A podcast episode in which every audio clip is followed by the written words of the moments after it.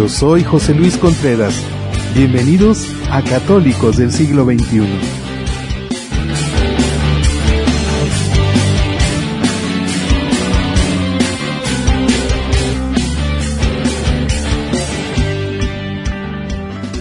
Y el día de hoy tenemos para ustedes un temazo en Católicos del siglo XXI. En esta ocasión vamos a platicar con ustedes y vamos a discernir y vamos a analizar acerca de la vida de Pablo. En este caso, pues es Saulo, porque vamos a hablar desde su origen hasta que luego, pues se convirtió en Pablo. En un principio era Saulo y vamos a empezar desde ahí, desde Saulo.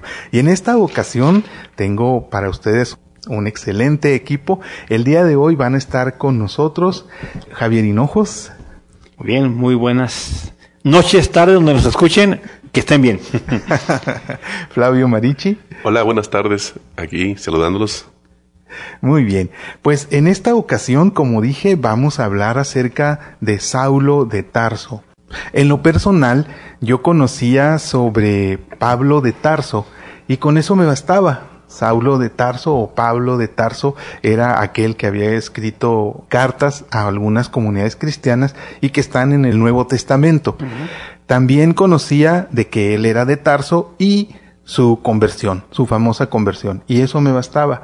Sin embargo, pues al adentrarnos a la historia de Pablo, nos damos cuenta que es una super historia. Y al hablar de super historia no me refiero a un cuento, a una historia por sí, sino que es su vida. O sea, él efectivamente es una persona que vivió todo, todo lo que vamos a narrar, lo vivió. Y es impresionante. Brevemente, ya que yo me di el lujo de brevemente comentar algo de Pablo, si ustedes quieren sus impresiones personales, hasta antes de preparar lo que hoy vamos a hablar. Casi. Eh, creo que fue acertado José Luis haber partido en dos este gran temazo, ¿no? Porque pues hablar de Pablo es, es hablar de la evangelización en la Iglesia Católica, hay que decirlo así, porque como bien decías al principio, extra audio, gran parte del Nuevo Testamento está basado en lo que él escribió. Pero bueno, ahorita esta parte que nos toca atender es justamente quién fue ese Pablo histórico, ¿verdad? Por lo menos así como lo narran los hechos de los apóstoles y lo que se investigó por ahí, ¿verdad? De, de su personalidad, de su estilo, ¿verdad? De, de, su preparación.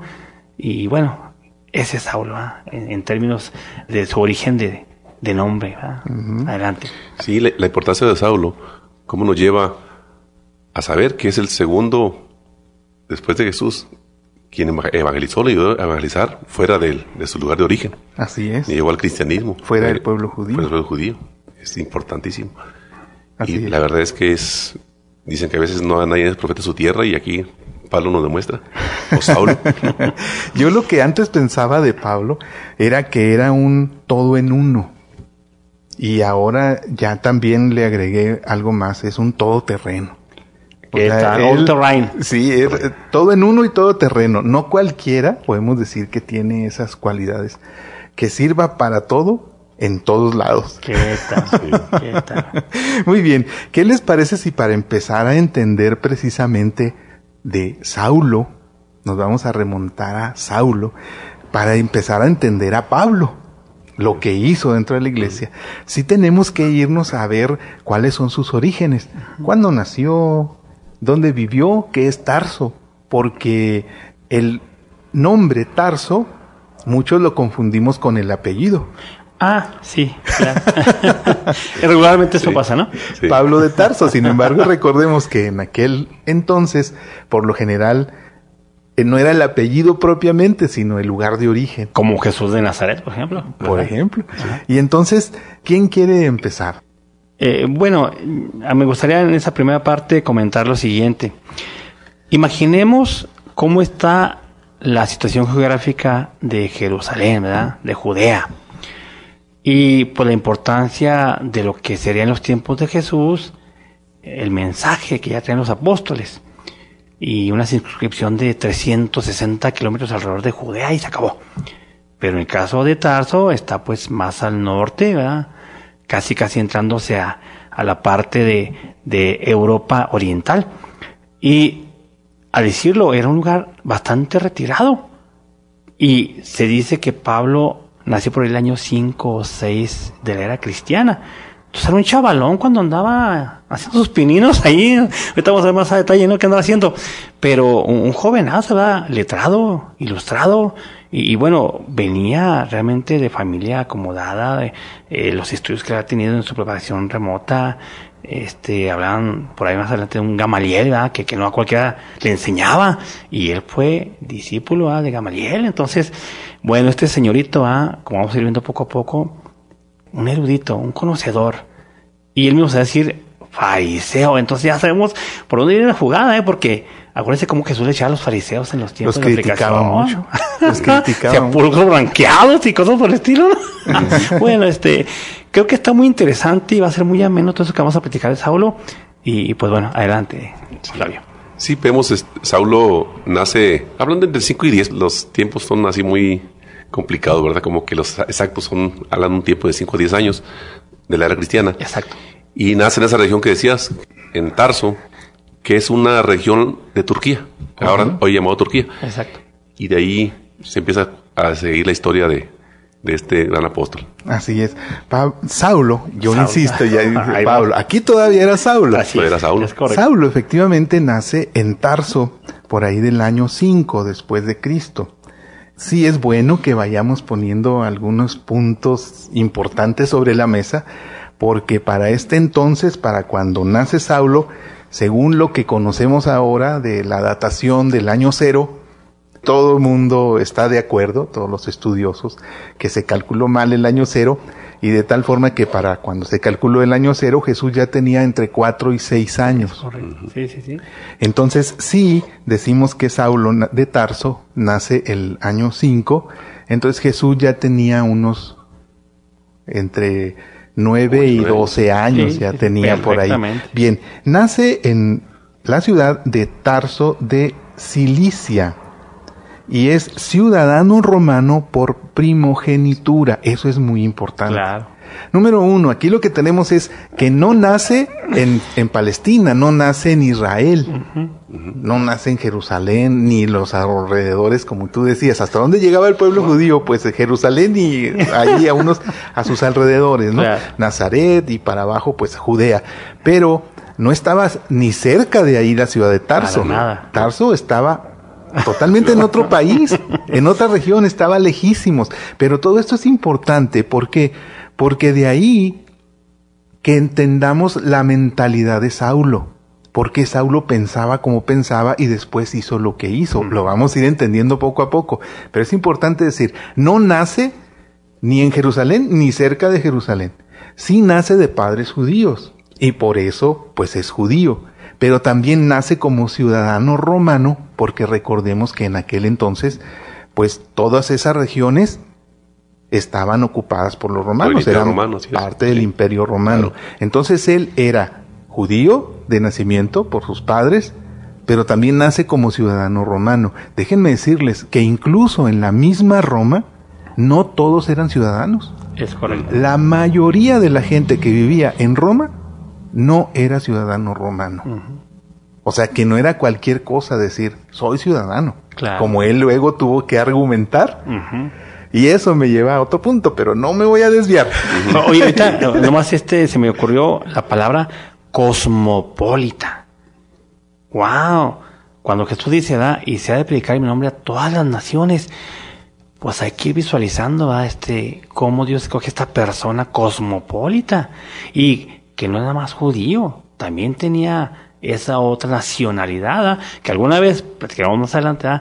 él argumenta, pues voy hasta Roma, para hacer valer lo que soy. Ajá. Ay, caramba, o sea, la verdad es que qué tiro tan grande y, y, qué hombre tan visionario estamos descubriendo en este Saulo, en sus orígenes, y cómo Dios lo va preparando. ¿eh? Digo, él no sabía, pero vamos a ver ahorita cómo se dio cuenta que, que algo venía. Sí, y, y, es que el detalle es este. Intencionalmente quise detenerme en lo que es la ciudad de Tarso.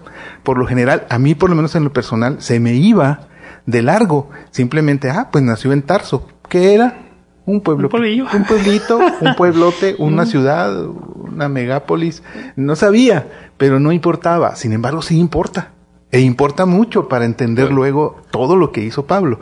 Y uno de ellos es lo que tú dices. Él venía de una ciudad que estaba en la cúspide de aquel entonces de lo que era el conocimiento. Hacia menor. La educación. Pero aparte, la ciudad de Tarso. concretamente. O sea, eh, concretamente, la ciudad de Tarso era una ciudad considerada universitaria. Fíjate. Y entonces imaginemos aquel jovencito aquel niño creciendo en ese ambiente, en donde él pasaba por el río Tarso y a orillas del río Tarso veía a los grupos de jóvenes estudiando, a los universitarios filosofando y él los veía y él participaba también de ello. Gran parte de su formación y de su educación fue precisamente ahí, en esos lugares. Entonces él fue creciendo así eh, y, y no viviendo en la opresión ni en las limitantes que tenían en Jerusalén o sea, él abiertamente podía estudiar, podía, él tenía todo lo que necesitaba. Como bien dijimos, era de familia acomodada. Entonces, ni educación ni formación fue una limitante. Entonces, él creció en ese ambiente. Y por eso después, ahora sí ya empezamos a entender cuando vemos las actitudes de Pablo más adelante, o del mismo Saulo antes de ser Pablo, pues decimos, pues es que él venía de familia acomodada, era ciudadano romano, era también judío de padres, se había formado, se había educado en un ambiente de tranquilidad, entonces él por eso llegaba y con esa seguridad que te da el saber, el conocimiento. y la posición y todo, y pues él llegaba y decía, ¿Ustedes qué? O sea, ¿qué me, enseñan a mí de mi religión judía? Pues si yo les puedo enseñar a ustedes. Claro, claro. Y estoy diciendo algo así como muy bravuconamente, pero es que así era. Así era, así era el Señor, sí. No, y mira, José Luis, este, vamos pensando en esto. En ese lugar donde él vivió y donde se formó, donde gracias a Dios tuvo pues muy buenas oportunidades de formación, él puede haber elegido perfectamente la vida normal de un romano. Digo, si era lo que imperaba y estaban bajo las órdenes de Roma, pero no, o sea, cómo Dios permite que él se enraice en las cuestiones judías, en la fe de los judíos, a pesar de donde estaba. Entonces, no era, quiero imaginar, como cualquier judío acá en su tierra, el templo de Jerusalén y las fiestas de los judíos. No, no, no, no, no. Sin embargo, digo que padre, quiero imaginarme que sus raíces, sus asentamientos este, religiosos muy, muy, pues que era fariseo, entonces conocedor. Y, le gustaba esto más que seguramente los romanos. Los romanos yo quiero pensar que era como cuando dice uno, sí, voy a Estados Unidos, ahí hago mi visa. Sí, pero vas hablando español, entonces tienes la visa y puedes pasar, pero tus raíces, no las olvidas, acá están, están de este otro lado. Y, y sabes cómo fuiste formado y qué es lo que traes. Y bajo esa visión, pues él fue creciendo, desarrollándose, ¿verdad? Pero en un país donde, oigan, el pase de un lado a otro de mercancías, de la economía, de la formación este, filosófica, ¿ah? grandísimo. Y él de alguna forma, bueno. Él pues, absorbía ambos mundos. Es correcto. Sí, sí, sí. O sea, él absorbía en su casa su formación judía que amaba y que quería y que respetaba y que quería seguir. Pero aunque no quisiera, él absorbía todo lo que había en el ambiente. Ajá. Ahora, José Luis, si ya sabemos, bueno, porque ahora anticipamos ¿verdad? que él fue judío, pero estrictamente fariseo. Oigan, hay que pensar en esto. Una persona que fuera distinguida por algo entre los judíos, pues había ganado pulso ese, ese don o ese, ese atributo. Entonces, si él fue fariseo, imaginemos la capacidad su intelecto para estudiar, para escudriñar, para defender, para meterse a, todo lo que en aquel tiempo se conocía como palabra de Yahvé, ¿no? El oráculo de Yahvé. Y él se las debe al derecho. Entonces, carambas, tener el título de fariseo, no cualquiera. Déjame decirte, o déjenme decirles, ahora que lo mencionas, que en Tarso no había comunidades cristianas. Obviamente todavía no. Todavía no. Cuando Pablo vivió en Tarso, todavía no existían las comunidades cristianas, pero sí habían los saduceos y los fariseos. Como dices bien, Pablo pertenecía a los fariseos. Los saduceos, el detalle era que ellos no creían en la resurrección. Y el problema de Pablo, siendo fariseo con Jesús, era de que Jesús les criticaba el que los fariseos enseñaban y vivían que la santificación personal era suficiente para la salvación. Y sabemos que Jesús decía no. Y vemos aquella parábola del fariseo, que llega y dice, yo Señor te doy la ofrenda. Y el fariseo sí, sí pensaban eso, de que si yo me santifico, no importa lo que pase con los demás, yo me salvo. Los saduceos, el problema era que decían no creer en la resurrección. Entonces, por sí solo, siendo fariseo, Pablo iba a estar en contra de lo que predicaba Jesús. Definitivamente. Y los cristianos. Por, por, lo que decimos de la santificación personal, que Jesús decía no es suficiente y por eso los criticaba.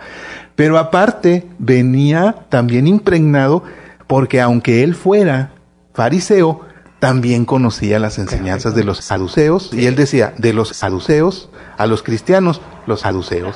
Entonces él también lo atacaba por el lado de las enseñanzas de ese otro grupo. Pero déjenme decirles también otro detalle con respecto a la ciudad. La ciudad de Tarso era un centro de estudio de la retórica y la filosofía, pero hablando de la mentalidad de Saulo, es esto, fíjense, el lema de la ciudad de Tarso. Ciudad primera, principal y más justa. ¿Qué tal? Agréguenle a todo lo que dijimos que él venía de la ciudad, que su lema era ese. Ya venía así como todo en uno, ya venía armadísimo. El paquete completo, ¿no? Sí. Y sobre todo con una autoestima elevadísima. Elevadísima. Sí, sí, sí. Hay que decirlo. ¿eh? Yo, yo, yo me lo quiero imaginar en ese sentido.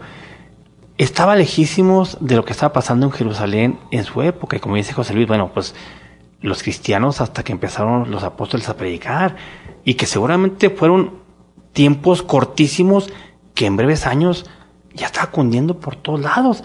Y él seguramente dijo, no, yo no me quedo aquí, voy a la cuna donde están estos, ah, que andan hablando de ese Jesús y a ver cómo les va a ir. este, y pues seguramente decidió pues trasladarse, ¿verdad? Porque ahí es donde ahorita vamos a entrar. Ya vamos a entrar a eso, si quieres ya entramos. El detalle es de que él cuando sale de Tarso todavía no dependía de que él decidiera ir. O sea, lo mandan sus papás a que se forme. Fíjate. Fíjense, cuando nosotros en nuestros países, eh, en la actualidad, a los 15 años, muchos jóvenes no los mandamos a estudiar, los mandamos a trabajar, ¿no? Pero eh, en ese entonces, nada más que para que nos demos cuenta de la comodidad financiera o económica que él tenía, las facilidades que él tenía para formarse como él quisiera. Y lo hizo, lo aprovechó como todo lo que dijimos, es que él en donde lo pusieran, él funcionaba bien. O sea, él, él nació en un ambiente en donde no tenía carencias, en donde podía estudiar, se podía formar, y él lo, lo usó, lo aprovechó. Exacto. Y esto me hace pensar en un detalle que también es una trascendencia muy grande que para mí tiene el conocer más acerca de Saulo. Y es el hecho de que encuentro en su vida momentos muy específicos en donde Dios me quiere decir algo. En la vida de Pablo de Tarso, hasta ahorita solo lo había visto en su conversión, que es en donde mucha gente en, a través de la historia y en la actualidad también se identifica, con Pablo por su conversión. Es correcto. Por la conversión personal que algunos hemos llevado. Y decimos, cuando escuchamos de la conversión de Pablo, nos acordamos. a mí también me tocó. Nos identificamos. claro. Pero, sin embargo, ahora ya también me voy dando cuenta que no nada más en ese momento. Aquí, por ejemplo, en, en este me puedo dar cuenta de que hay una enseñanza. O sea, él era un fariseo, era un judío y después sabemos lo que hizo contra los cristianos. Sin embargo, aquí vemos un detalle, o sea, cómo él tenía la oportunidad de crecer en su ambiente y lo hizo. Claro, aprovechó. Lo aprovechó y eso es una enseñanza por sí sola. Sí. Pues él tenía los conocimientos, venía de una familia acomodada. Él por eso tenía acceso a todos las, eh, los maestros, por ejemplo, Gamaliel, que lo, que fue lo, que lo educó, lo formó. Y eso pues en aquellos tiempos eran personas muy selectivas a las que podían llegar a esos niveles. Exactamente. Sí, exactamente. Imagínense en aquel entonces en donde vemos cómo económicamente batallaba el pueblo judío. judío. Y sin embargo, sus papás lo mandaron a estudiar a Jerusalén. Sí. Pero como en aquellos tiempos dicen que los papás les enseñaban alguna actividad que les daba dinero, ganancias, para poder trabajar, él hacía las lonas para los para las, carpas. A las carpas, sí es. Después le fue muy útil, saber pues, fabricar carpas. Exactamente, sí. Es una cosa que, que realmente como un padre a un hijo son enseñanzas que, que, le debes dar, son herramientas para la vida que algún día las van a utilizar. Lo que ya comentaban sobre la, en la conversión, quizá en un tiempo de la vida nos, nos ha tocado eso, nos, nos, ha, llevado a pensar en qué momento hice una transformación de mis pensamientos y de mi corazón para poder llegar a otros niveles de entendimiento del cristianismo, de estar con Jesús. Es importante que cada uno hagamos reflexión sobre eso. He visto personas que ya al final de sus días llegan a ese momento. Hay otros que estamos en más jóvenes, pero este, qué importante es saber que tengamos algo en la vida, el por cuál luchar. Claro, sí. Ahorita que lo comenta Flavio, hay una frase que me viene a la mente. Dice, Jesús te toma como estás, pero no te va a dejar como estás. Entonces ya estamos aludiendo o anticipándonos a que hay un cambio, ¿eh? y un cambio en todos los sentidos. A mí me gusta mucho un padre que, que me tocó hace poco conocer. Él fue un niño huérfano y entonces estuvo en una casa hogar. Y él dice que nunca se imaginaba haber sido sacerdote porque lo logró. Pero más interesante aún, dice, yo era muy relajiento, yo era tremendo, yo era pletista y, y rápidamente ponía las patadas con todo el mundo. Pero cuando conocí a Dios y que me fue transformando, si no, no que me arrepienta ahora, que me avergüence, pero ¿cómo lo cambia uno Dios? Y él, muchachos, déjenme les digo algo que me consta, decía él, mírenme a mi cara, yo así no era, les hice una foto de cuando era más joven, tenía unos ojos muy feos, una mirada penetrante, un gesto adusto, que ahorita, no hombre, hasta se le ve como ángel de Dios, ¿no? Yo entonces, a través de esa persona testigo mío, yo digo, Señor, si es cierto que no nos transformas por dentro, hasta por fuera, ¿cómo nos transformas? Y cómo nos permites irnos realizando, ¿verdad? En lo que tienes el proyecto para mí en lo personal. Bien, entonces continuando con lo que es el origen de cómo es que Saulo llegó a encontrarse en esa bifurcación en su vida, en donde se dio un encontronazo con Jesús. Antes que eso, pues fue a la ciudad de Jerusalén. Y yo había dicho que llegó a los 15 años. No, de los 10 a los 15 años se formó con Gamaliel. Entonces él estuvo en Tarso hasta los 10 años. A los 10 años lo mandan a estudiar sus papás a Jerusalén. Y entonces él ahí ya definitivamente encuentra su camino como fariseo. Él, al escuchar de los cristianos y siendo como era, sale toda esa autoestima toda esa formación, toda esa ese celo siendo judío y siendo fariseo le sale el celo de defender lo que él considera que es lo correcto. Que lo que él considera que está atacando el cristianismo. No se menciona en la Biblia ni, nunca que Pablo conoció a Jesús. Sin embargo, yo lo creo muy probable porque la ciudad de Jerusalén no es muy grande. Pablo estuvo de los 10 a los 15 estudiando con Gamaliel, pero luego pues él se quedó ahí en Jerusalén, ¿verdad? Hasta que ya los cristianos empezaron a actuar por su cuenta, porque luego él pidió permiso para ir a Damasco para ir a perseguirlos. Prácticamente todo el tiempo que Jesús estuvo predicando, Pablo ya estaba ahí. Y aunque Pablo todavía no era una figura cuando Jesús predicaba, y por tanto los evangelios es difícil que digan, y ahí estaba Pablo porque no lo conocían. Era un jovencito, como dijiste. Entonces, no hay manera en que los evangelios digan, y entre los fariseos estaba Pablo. No, pero, no, no, no, de hecho, déjenme les platico que la primera aparición, según las escrituras de Pablo, es justamente cuando va a venir la muerte, el deceso de Esteban. Y el primer versículo que habla de él dice, ¿verdad?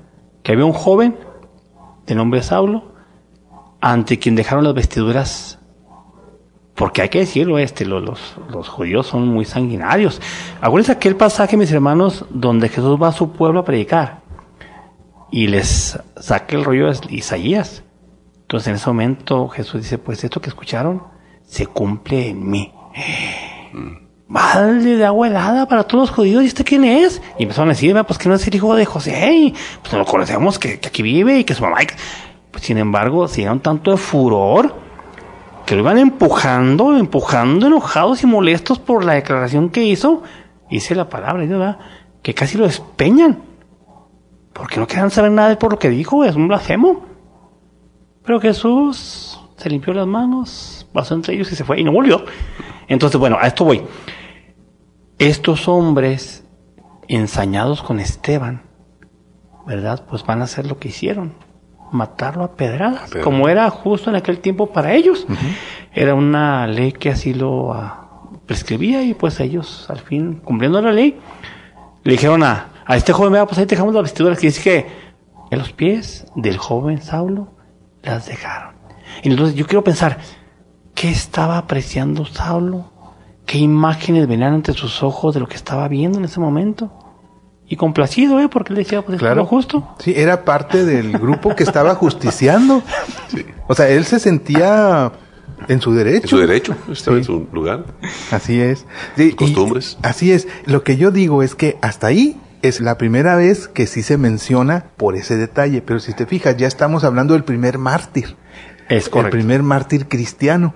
Pero yo sí creo que sí conoció a Jesús. Y es probable que dentro de en aquellos grupos en donde decían, y los fariseos le dijeron, y los fariseos lo acusaban, y los fariseos le refutaron, y por ahí andaba Ahí también. el. ¿Ustedes creen que no? Claro. Ya sabiendo lo que sabemos de él, y que tenía las posibilidades, siendo joven, curioso, ¿ustedes creen que no iba a andar ahí escuchando?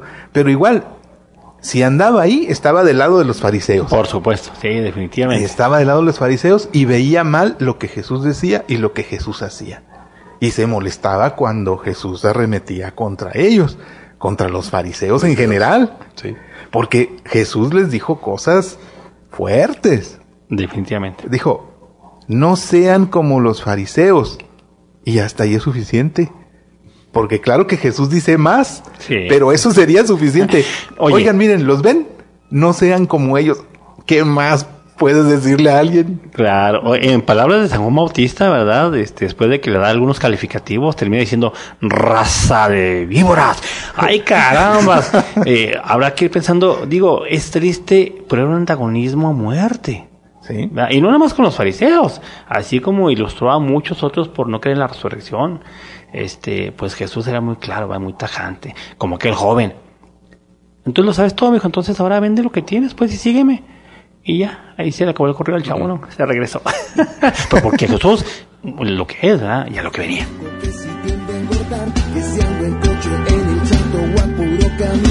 No tengo laptop o un iPod ni el mejor celular. Yo solo tengo un corazón para poderte amar. Si este programa está siendo de tu agrado, por favor, déjanos un comentario. Si deseas descargar este programa y el resto de nuestra serie, puedes encontrarlo en evox.com y en audiocatólico.com. Búscanos como Católicos del siglo XXI.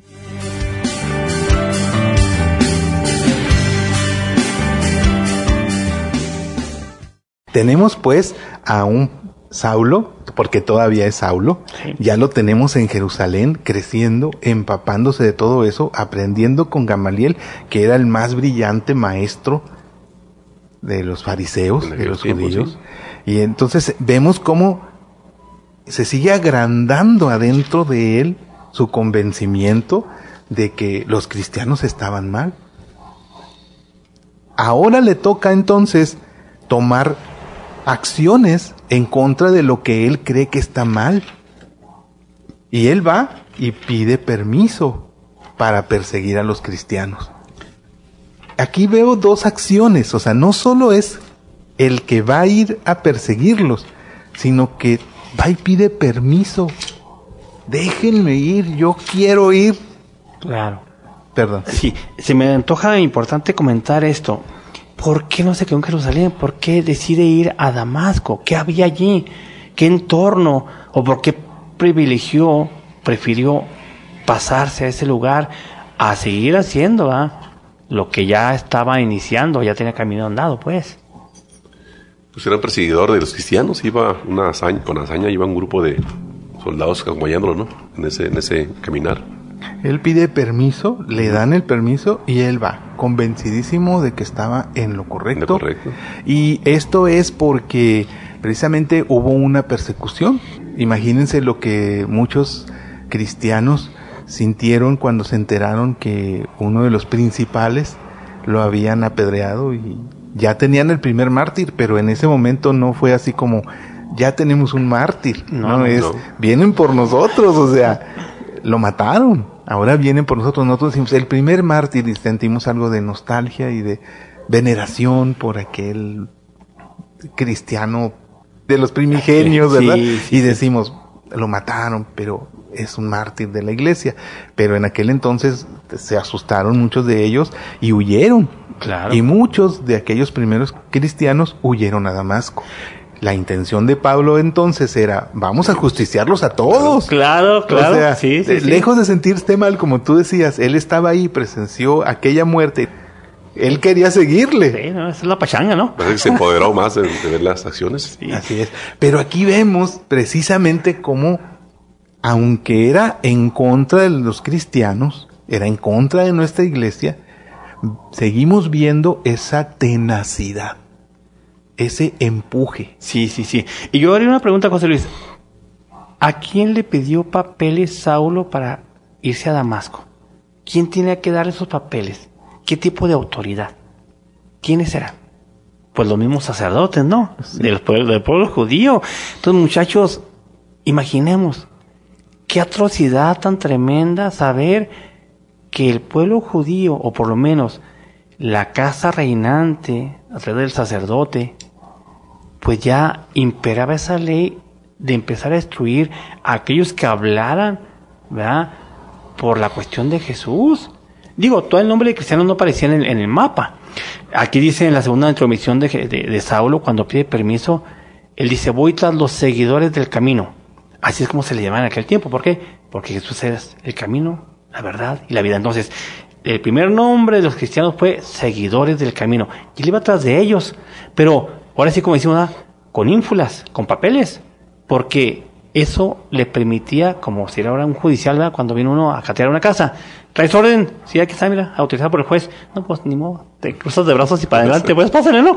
Eh, qué triste, los judíos le están autorizando a través de los sacerdotes a este hombre, con papel en mano, ir a hacer efectiva y ejecutar lo que él quisiera a cuanto se encontrara. Oigan, qué cosa tan triste. Yo quiero imaginarme y, y pues es atroz todo esto que vivía Pablo, pero para él era algo normal y estaba en lo justo. Estaba del lado de los buenos, según su visión. Su visión. Sí, es que solamente así haces eso. Sí, ¿no? O sea, Vaya. sintiendo que estás en lo correcto.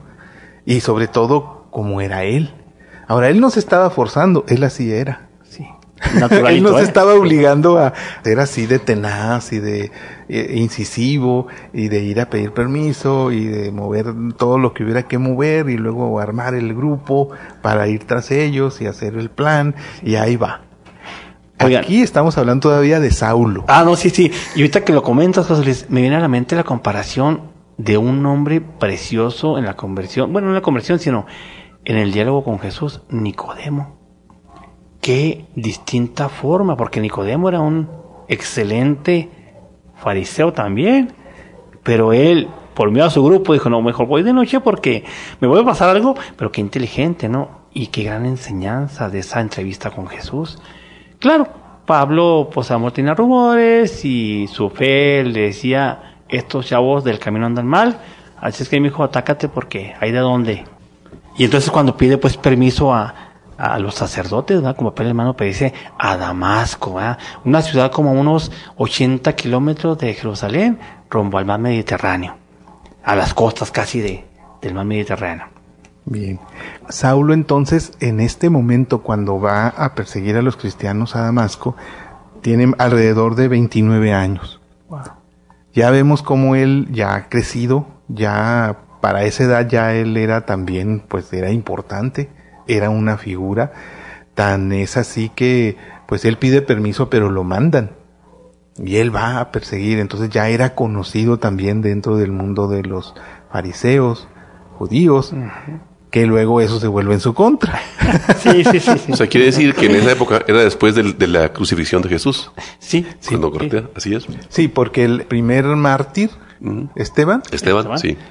Ya Jesús ya había muerto, Ya ya muerto. an- él ya andaba persiguiendo cristianos, Cristiano. aunque todavía no se les llamaba cristianos, eran los del camino. Eh, seguidores del camino. Y ahorita que comentaste tú, José Luis, seguramente esta muerte de Esteban fue tan tremenda para los cristianos de aquel entonces que empezó a la diáspora. O sea, ¿saben que Vámonos de aquí. Aquí no es lugar para vivir. Y quiero anticiparme a esto, ¿eh? De las comunidades más importantes de esa época, se fundó en Antioquía. Y se van a reír de esto porque más adelante vamos a ver cómo esta comunidad es la que ya por fin acepta a Pablo como evangelizador, pero pasaron muchos años. Pero en tanto, pues, si hubo comunidades importantes en esta época, donde iba precisamente Pablo a, Damasco, fue Antioquía, al norte de Jerusalén, bastante al norte. Y eran, hay que aclararlo, es que este tema me gusta mucho porque hay que hacer muchas precisiones, pero una vez que las vas haciendo, vas entendiendo muchas cosas. El rompecabezas se va formando, ¿eh? Eran comunidades de cristianos judíos. Sí, definitivamente. O sea, Eso es un hecho. O sea, eran ambas cosas. Sí, sí, sí, sí. O sea, no podemos hablar de que, bueno, a menos de que aceptaran a otras personas, pues ya sabemos que tenían que, Eh, es que precisamente esa fue la principal lucha del Pablo.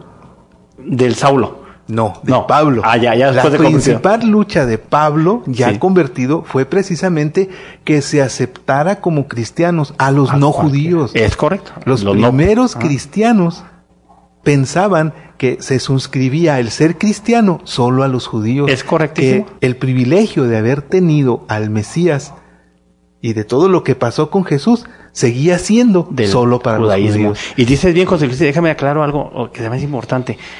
Los judíos mismos que ya estaban convertidos y que creían en Jesús y en la resurrección, tenían un chorro de problemas para convertir a los judíos que no creían en ellos Ajá. y se agarraban fuerte, ¿eh? porque por dónde estaban aplicando las sinagogas que había en el, en- fuera de Jerusalén y por eso Pedro y los apóstoles de Jerusalén batallan para convertir a los judíos.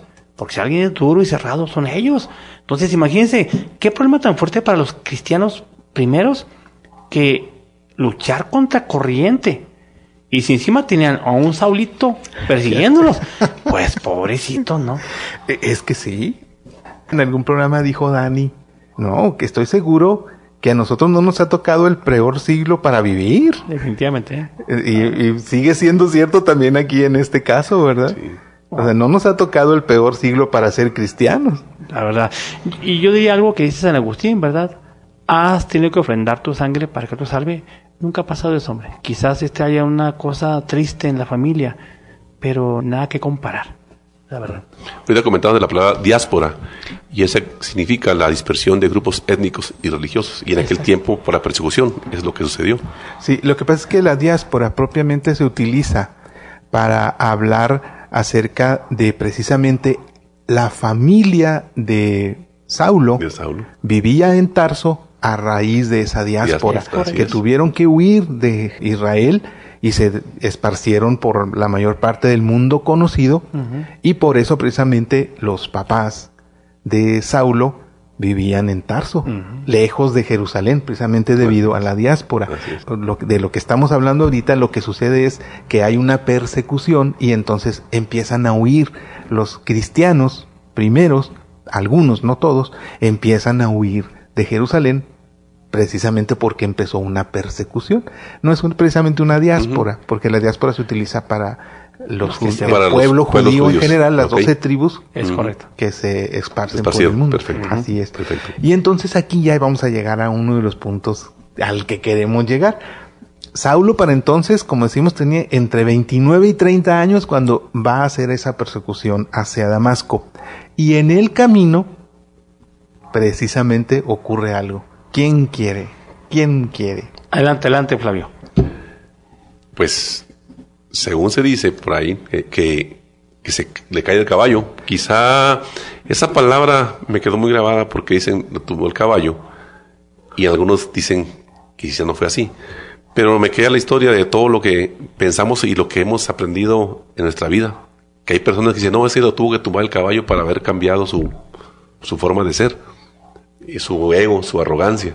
Y en este caso, hablando de Saulo, precisamente de eso, del, como si fuera de esa forma la expresión, se cayó, tumbó el caballo y llega ese resplandor. Y todos se quedan atónitos los que van, los acompañantes. Dicen, él habla con alguien, pero ellos no saben con quién habla. No, No La- ven, aunque sí dice la palabra que escuchan. Escuchan, pero no ven. ven. Sí. Exacto. Esa parte, de veras, a mí me cautivó esa historia en ese momento, porque es ahí es donde es el rompimiento, es la inicio de la conversión.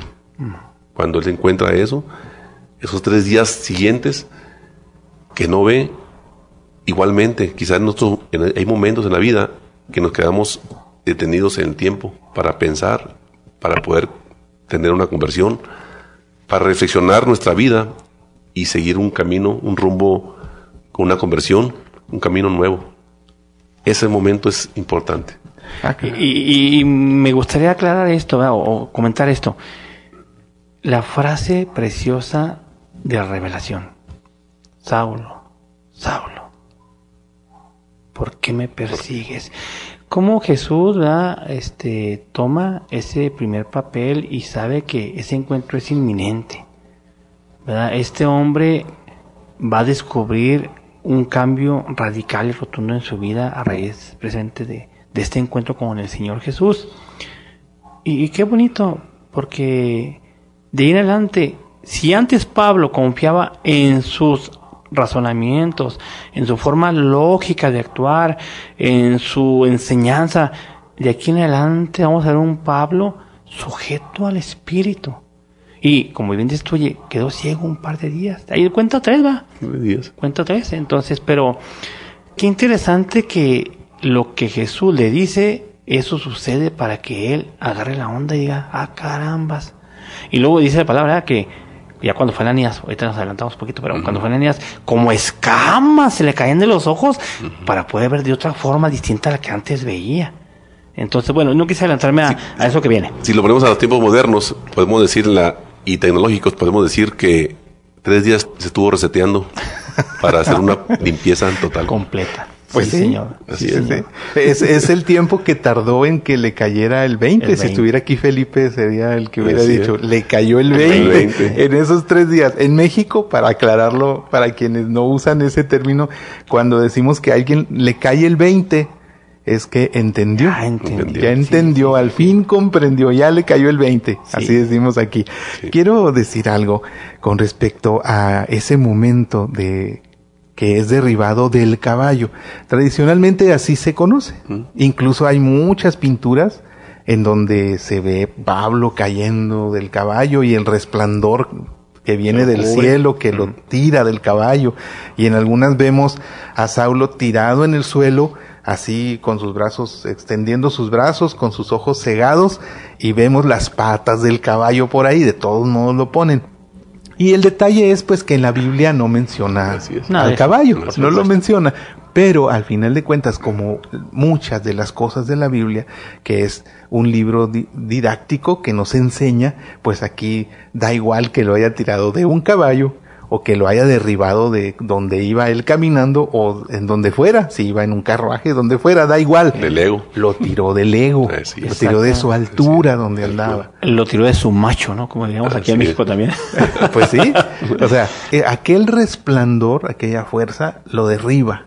Y aquí también vemos cómo, con todo y su ego, ¿por qué no decirlo? Sí era una persona importante, sí era una persona culta, era una persona con un buen nivel económico, o sea, sí era un personaje, sí lo era. Entonces, a pesar de todo, aquel resplandor lo tira, con todo y sus posesiones, con todo lo que traía en su cerebro, en sus conocimientos, todo lo que había estudiado con Gamaliel y, y con todo lo que ustedes quieran, lo tira. tira. Sí, sí. Lo tira. Sí, yo, yo quisiera pensar qué cosa habrá, mis hermanos, en la vida nuestra que nos ha hecho hacer un alto en la vida y retomar el rumbo. La muerte de un ser querido, una enfermedad fuerte, o una frase a veces que nos parte en dos, eh, porque nos pone a temblar y, y, nos abre los ojos y a veces no dormimos de, de aquel cuestionamiento. Eh, yo me acuerdo una noche que estaba con mi hijo haciendo oración y él tenía 10 años entonces, ¿no? yo le decía, mira mi hijo, este, así ya fue mi vida. Y tu abuelito murió cuando yo tenía 10 años. Y en ese momento mi hijo cerró los ojos y empezó a orar. Le dije, mi hijo, ¿tú no a orar? Y dice, no, papi, estoy viendo para que tú no te mueras pronto. ¡Ay, Dios santo! Oye, la enseñanza que le está dando a él quedó por debajo a lo que él me enseñó a mí. O sea, ¿en qué momento, qué pronto captó la cuestión de la vida y la muerte? Y pidió por mí para que no me muriera como a mí se murió mi padre. Pues así como eso quiero yo a ustedes decirles qué cosa en tu vida ha hecho que te bajen de tu macho y que te hagan decir de aquí en adelante soy hombre nuevo. Sí, sigo con mis tonterías, es limitado, ¿verdad? Pero yo sé el camino y a veces me equivoco y me confundo, pero ya es un hecho que voy caminando por allí y quiero y es mi anhelo. Y ya nadie me vuelve a tomar de mi burro, porque ya, me, ya lo Dios. Yo creo que este cambio, ¿verdad? Con todo y lo que Pablo era en su personalidad, pues sí cambió y simbró para siempre en su vida lo que después hizo. Y aquí vamos a liberarnos por fin de la confusión, porque hemos estado invariablemente diciendo Saulo, Pablo, Saulo, Pablo y corrigiéndonos. Pero es un momento importante porque después de este acontecimiento es que él ya es Pablo. O sea, ya no es Saulo. El detalle al final de cuentas es este. ¿Qué tan importante no fue su encuentro con Jesús? Y que al final de cuentas reconoce que sí es el Mesías y que ha estado persiguiendo de manera equivocada a la persona correcta. lo andaba, persiguiendo, lo andaba persiguiendo, pero de manera equivocada. Se da cuenta que sí es el Mesías, que está equivocado y lo comprende con todo y esa cerrazón y empieza a comprender, se le empieza a descorrer el velo mental, aunque no de los ojos, como que todavía le faltaba tiempo, o sea, como que ya tu mente ya sintió el golpe, pero te acabo de derribar del caballo o donde sea que lo haya derribado, ya entendiste a quién andabas persiguiendo y que estabas equivocado, pero te falta un tiempo. O sea, ahorita el primer impacto te acaba de dar y dices, sí, ya entendí, ya entendí, ya me rindo. Ah, no, pero, pero hay que ver, o sea, te vamos a dar un tiempo, dices tú, tres días más ciego hasta que realmente realmente ver. proceses. La conversión se ha cumplido. Y, bueno, la frase mágica es, Pablo, con toda su inteligencia, pues dice, bueno, ¿quién eres tú? Esto se me antoja interesantísimo. pero esa desfachatez es, sigue siendo ese Saulo que conocemos. Por supuesto. Pero fíjate qué interesante, porque es, ¿por qué no decirle así a Jesús? Oye Jesús, ¿qué quieres de mí? O sea, ¿por qué me pasa esto? ¿Y por qué no me pasa lo que se supone que me tiene que pasar si, si te ando siguiendo? Claro. O bueno, quizá también decir, yo no te ando siguiendo y me está yendo mal. ¿Qué necesito para seguirte? ¿Qué necesito para que te manifiestes en mi vida? Así con esa desfachatez, o sea, lo acaba de derribar. Y, lo, ¿y tú quién eres? ¿Tú quién eres? Sí, sí, sí. Yo creo que esta es una frase fuertísima donde nos invita, oye, bueno, con Dios se vale eso, ¿eh? Porque humanamente hablando, ¿cuántas veces hay que reconocerlo?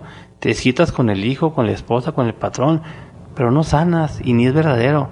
Hasta que no te encuentras con Jesús y decimos sacerdote, ah, a él sí, hombre, dile todas tus cuitas y ponte al tú por tú. No le vas a ganar, pero te va a sanar y te va a orientar. Y al encontrarte con él, otro camino distinto. Entonces, esa frase preciosa, ¿quién eres tú? Bueno, la gente, Saulo se sintió agredido ¿eh? en su personalidad. Dijo, ah, carambas. Oye, pues este nomás, dime quién eres. No lo veía el pobre, pero sabía que era un alguien superior a su capacidad, sus fuerzas de razonamiento. Entonces, bueno, pues nomás, hasta por tratar de descubrir quién eres, dime quién eres. Y Jesús se descubre al que tú persigues. Y creo que esa segunda respuesta de Jesús es contundente. Porque no mande mentir ustedes, muchachos. En la vida nuestra, cuando hay una conversión plena, en fracción de segundos nos cae el 20 de muchas cosas. Ah, ahora entiendo esto. Ah, ahora es por qué pasó aquello. Ah, ahora ya sé. Es increíble. Yo casi creo que en ese momento en que Jesús se le revela, ¿soy al que tú persigues? Oiga, toda la historia anterior de veintitantos años, treinta por así decirlo, en estos segunditos, fracciones de segundo, se le abrió la mente y dijo, válgame Dios, ¿qué estoy haciendo, no? ¿Qué estoy haciendo? ¿Cómo hay cosas que nos llevan a un encuentro pleno?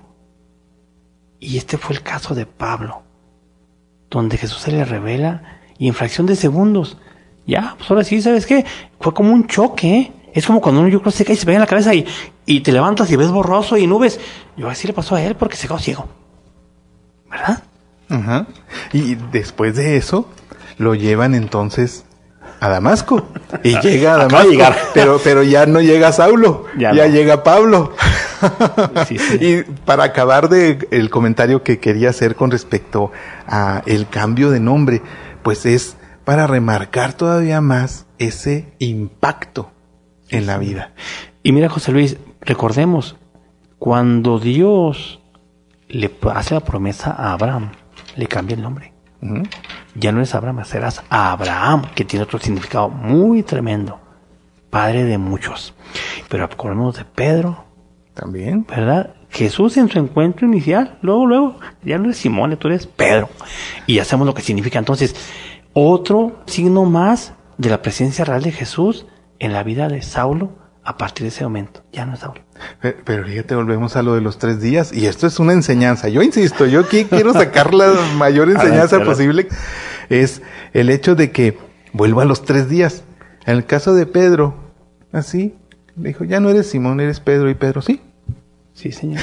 No necesito tres días. Adelante. Pero cómo andaba Saulo de cerrado, de alejado de Jesús, de ciego Sí, al señor. mensaje de Jesús y a la persona de Jesús, a todo lo que había predicado, estaba sordo y ciego totalmente. Sí, señor. Era una piedra Sí, señor. para todo lo que fuera así. Cristo. Y, y otro signo más. ¿Por qué tres días? Bueno, acuérdense que la cuestión bíblica, el tres es perfección.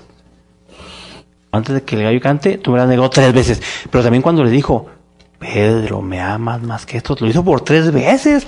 Y al último Pedro le dice, Señor, casi llorando, tú sabes todo, claro. ¿Quién más? Y, y cuando se les presenta después de su resurrección, la paz esté con ustedes. La paz esté con Tres La paz es para calmar cuerpo, mente y espíritu, para Sí, que señor. todo estuviera en paz. En paz. Tres veces. Y entonces ahí, pues necesitó eh, de esos tres Sí, esos tres, exactamente. para que todo lo que tenía que desvelarse, salir, reflexionar, pensar, se hiciera efectivo. Sí. No, el reseteo que dice ahorita Flavio, ¿no?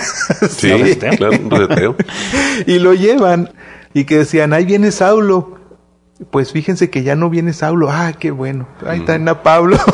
A ver, pero, pe- pero viene ciego. Ah, bueno. Ah, mejor no, mejor ya no, a ver a quién mata. Eh, eh, bueno, antes, poquito antes de eso, José Luis, eh, me gusta mucho cuando Dios le revela a Ananías lo que va a pasar.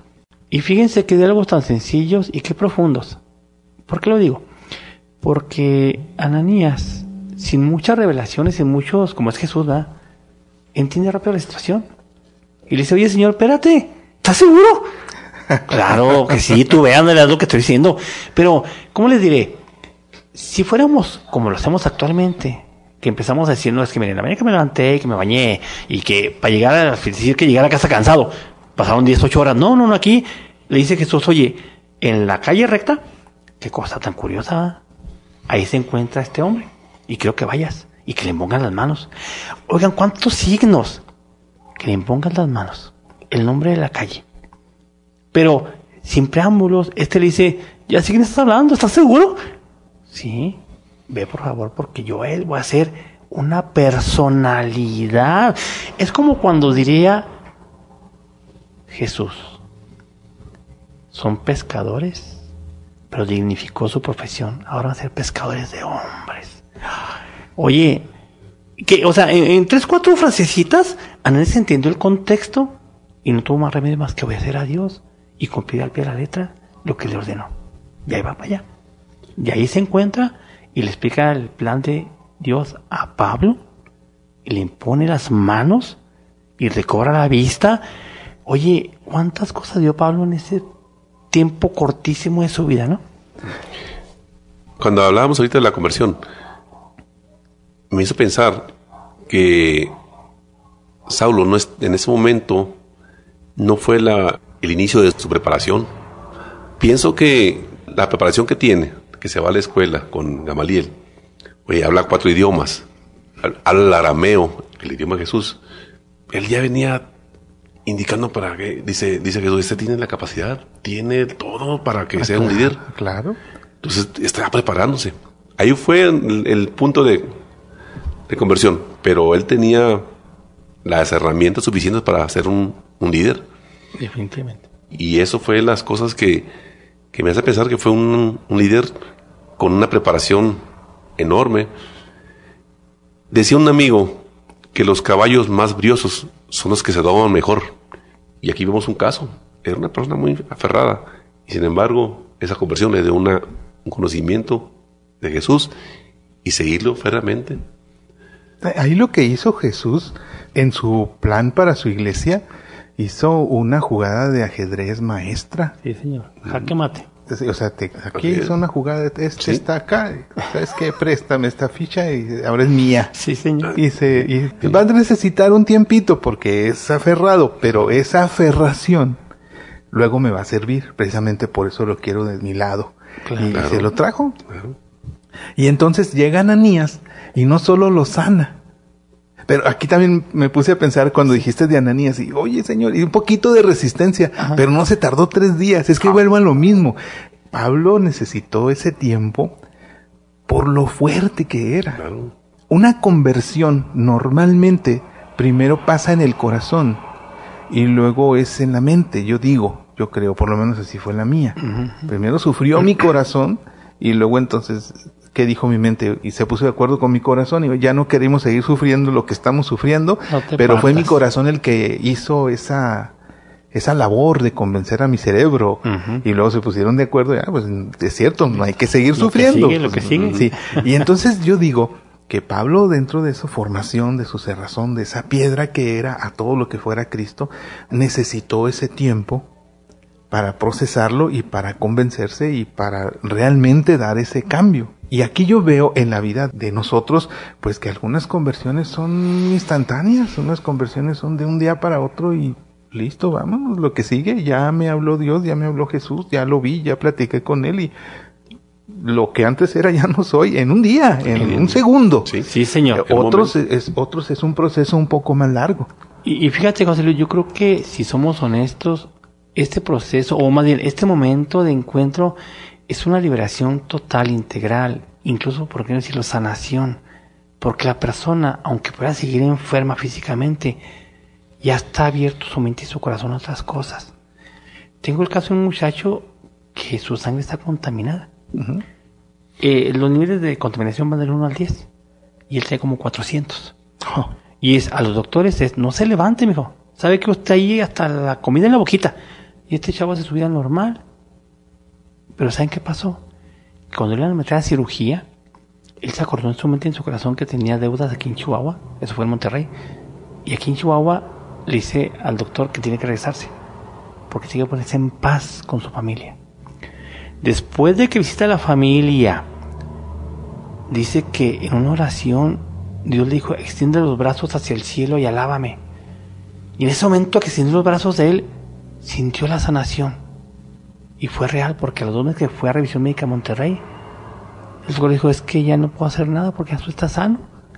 Aunque, hay que decirlo, los análisis de laboratorio arrojan que su sangre está contaminada. Yo tenía como 10 años viviendo así.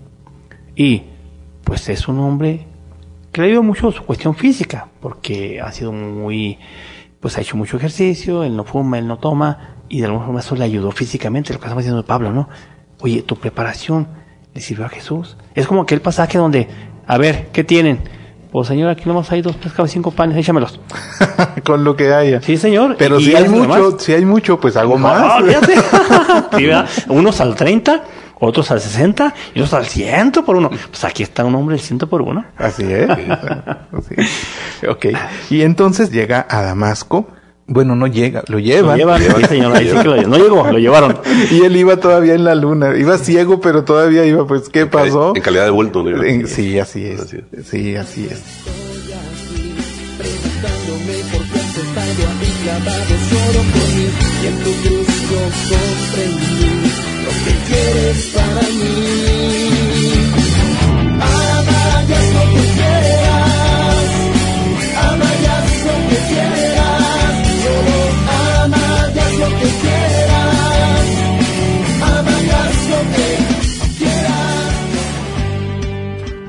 Si este programa está siendo de tu agrado, no olvides compartirlo. Si deseas ponerte en contacto con nosotros, puedes hacerlo en nuestra página de Facebook. Búscanos como Católicos del Siglo XXI.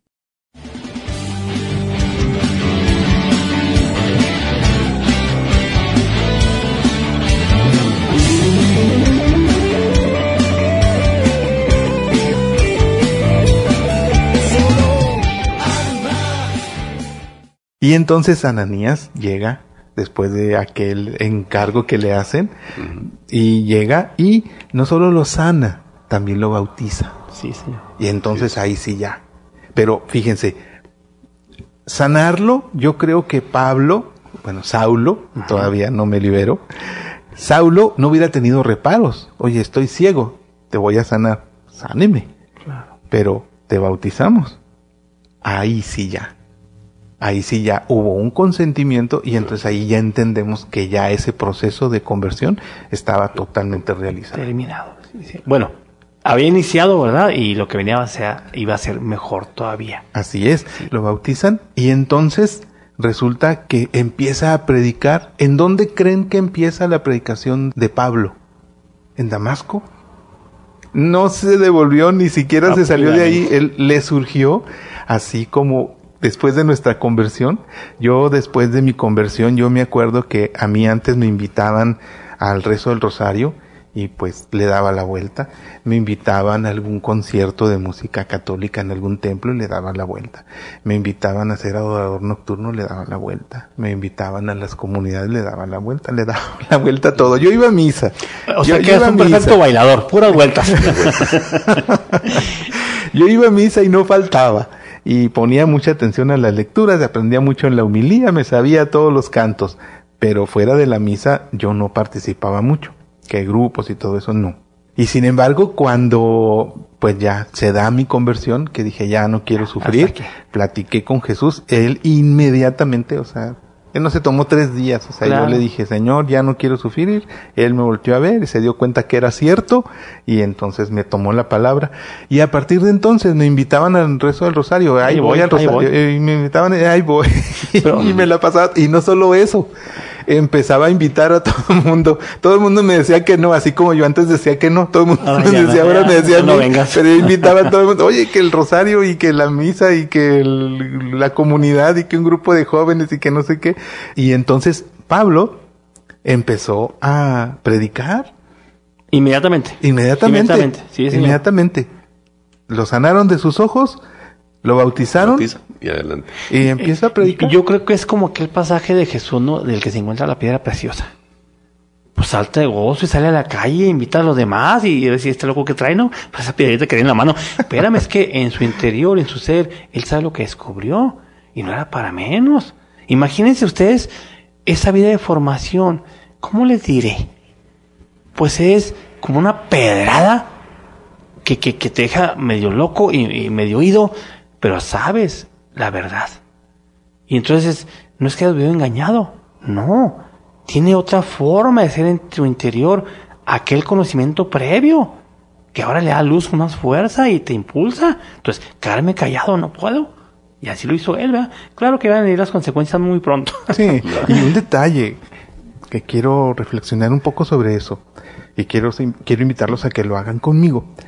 Y es al hecho de que yo dije que yo iba a misa, ponía atención a las lecturas y aprendía mucho de las homilías. Quiere decir que ponía más atención todavía que a las lecturas. O sea, le ponía atención a las lecturas, pero si aprendía de la homilía, que es el, la plática del sacerdote sobre las lecturas, quiere decir que yo ponía mucha atención.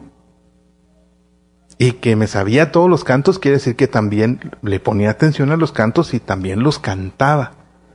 Y sin embargo, estoy diciendo que llegó un momento en mi vida en el que yo decidí que ya no quería sufrir Y luego entonces empezó mi proceso de conversión. Pero me parece muy interesante lo que estoy diciendo. Era católico, cumplía con mi misa, ponía atención en la misa, pero no estaba convertido. Eso es fuerte. Muy fuerte. ¿eh? Y, y, yo creo que, en otras palabras, José Luis, te faltaba ese encuentro personal, como el que tuvo Saulo. Sí, y, y, qué momento tan importante, porque Dios va fraguando, ¿eh? Él sabrá cuándo y cómo, y lo va a tener, y ahí va a estar. Y ese encuentro, qué importante, porque creo que es el que, si hacemos memoria, es el que nos sacó del pantano para estar en su presencia. Y bueno, aunque sigamos siendo humanos y con limitaciones y debilidades, pero ya sabes a quién apostarle. Dicen por ahí, no es importante la caída, sino que Dios nos da la gracia para levantarnos. Y esa experiencia se acumula. Decía un viejito, cuando le preguntaban su edad, ¿que usted no tiene 70? Dice, no, yo tengo 16 años, soy un jovenazo como San Pablo pero con 54 experiencias. ah, ¿verdad? Oye, de verdad sí, sí es importante lo que le decía José Luis. Como que tú decías, estoy en una parte, pero no es suficiente. Me hace falta más. Es, ese es el que le llaman precisamente el famoso encuentro, personal, con Jesús. claro. Que es el que hace falta a todos los católicos tener, pero que no todos lo hemos vivido. Bueno, déjame un paréntesis, José Luis. ¿Qué hubiera pasado si Saulo, tan humanote que era y tan conocedor, simplemente dice, ¿sabes qué? Esta imagen, esta voz la desdeño, yo no creo en esto, no estoy aficionado, no me interesa, Claudico, ahí nos vemos. Porque así hacemos a veces en la vida nuestra, ¿eh? Le damos vuelta. Como tú decías, ah, no, no, no voy. Yo me acuerdo cuando yo me enojaba, oye, te invitamos al grupo de oración, pero tu guitarra. Entonces me quedan a mí o mi guitarra. Eh, o sea, son, son celos tontos, ¿eh? Donde uno se resiste en ese cambio hasta que Dios te agarre y te dice, ah, mijo, con tu guitarra. Y al rato sin guitarra y al rato sin ti. no, deja tú. Y luego a veces llegabas a cantar y no había gente. Ah, no, mijo. Ah, porque también pasa. Sí. Son pruebitas que luego vas teniendo. Llegas tú con toda la buena voluntad. Después te resistes y luego después dices, ándale pues, y luego llegas y luego, no, ah, ya, no, ya se acabó. ¿Sabes qué? El grupo de la reunión de jóvenes era mañana, y tú viniste hoy con, con, tanta buena voluntad, y ándale pues Jesús, voy a ir y todo, y con tu guitarra y todo, y no, era mañana. O, de esas voltadetas, ¿no? De que, ¿sabes qué? Es que aquí otro chavo que también canta y toca la guitarra, entonces muchas gracias por participar. Pero fíjate, son las mismas pruebas, son las mismas pruebas que si estás en, una conversión total. Sí, señor. Porque tú dices, es mi camino y voy a seguir pase lo que pase. Miren, eh, digo, yo creo que todos tenemos muchas experiencias de esos cambios fuertes y les platico rápidamente esta. Toda mi vida fue la alabanza, ustedes lo saben, lo he platicado. Pero hubo una ocasión en que la muchita que dirigía el consejo parroquial me dijo, Javier, necesitamos que estés aquí y ahora queremos que estés en la parte de evangelización. Y yo decía, ¿qué voy a hacer allí? No, no, no, no, no, lo mío es el coro pues claro, mi guitarra y no me saquen de ahí, no ni me haré confort. Pues no que querían que viniera para que trajera mi, guitarra. y ahora me la quieren quitar. Y miren, yo para mí esa experiencia pastoral, miren cómo me ha ayudado porque estar en esos grupos donde hay una supervisión de las cosas, donde eh, pues, se analiza, donde hay una oración más profunda, más fuerte, donde se ve la acción guiada por el sacerdote para llevar a la parroquia a otros términos pues la verdad es que dije, oye, qué padre que ahí me formó Dios en la alabanza, pero estos son otros lineamientos, es otra, otra visión de las cosas donde Dios sigue poniendo en práctica y en juego lo que me ha enseñado. Y me quedan más armas todavía, porque al que mucho se le da, mucho se le va a pedir, pero también van a aumentar los dones, ¿verdad? Entonces, qué interesante porque cada encuentro es eso, es un, como lo dice un sacerdote, ya metiste la punta de los pies, pues ahora metiste hasta el tobillo, y ahora hasta las rodillas, y ahora hasta la cintura, y ahora sumérgete, ya no salgas. Sí, pero estamos en ese proceso, ¿no? A lo mejor estamos en el tobillito, o a lo mejor íbamos a la cintura, que Dios. Sí, es, que a veces nos tenemos esta historia. Por ejemplo, a mí estar aquí, ante los micrófonos, son cosas que no me gusta hacer, pero si vieran cuánto gozo cuando lo hago. Es una cosa que, que Dios estaba poniendo en camino y, y estás ahí. Es muy difícil para mí. Sin embargo, hacerlo es gozar. Claro. Venir aquí antes de llegar, estoy así con la situación. Te voy a hacer un vaticinio, te voy a hacer un vaticinio, que no te va a gustar. cuando te guste estar en los micrófonos. ya no te van a invitar. Sí. no te creas. Así es. Sí Así pasa, es, ¿eh? Sí, sí pasa. así Sí, sí pasa. Yo les decía en alguna ocasión, en un retiro de la comunidad de Movimiento Familiar Cristiano Católico. Estaba dando el tema de acerca del Espíritu Santo. Y yo les decía que yo desde muy joven, cuando ya empecé a ver a los padres cómo hablaban y que me di cuenta que había predicadores y todo eso, ya cuando empezaba a, gustarme todo esto, después de que dejé de decir que no y empecé a decir que sí, y yo me imaginaba dando temas en gimnasios y que no me habían invitado, no había sucedido. Y yo les dije, pero Diosito es así. Les dije, el día que ustedes me vean dando un tema en un gimnasio, es porque ya no quería Ya no ir. Sí. Sí, igual hablar en público son cosas que son complicadas, son nervios. Y, al- y gente que tiene experiencia eh, dicen lo mismo. Es tan te impone la gente Claro. tanta energía. Ajá. Sin embargo, sin, pues, sin- ah, sin embargo, aquí viene lo que dice Javier. A una nueva responsabilidad, nuevos más. dones. Sí, señor. Nuevos Así es. dones, porque nunca te pide más de lo que puedes hacer. Y si Él te dice, ve y haz esto, es porque o ya te dio las habilidades, los dones, los carismas para hacerlo, o te los va a dar. Claro. Y entonces quizá ese miedo es porque sientes que todavía no los tienes, porque no los has experimentado, no los has puesto a trabajar, esos dones. Y cuando ya estás ahí, y entonces dices, ah, pues sí pude, ah, sí puedo, no los habías sentido, los dones, las capacidades, porque no las habías usado. Claro. Así es. Pero fue un chascarrillo, ¿eh? No, pero fue un no. chascarrillo. es, es bueno, pero es bueno. Muy bien. Entonces tenemos a Pablo. Ya, ahora sí, ya no me equivoqué. Ya los Pablo. Ahora sí ya es Pablo.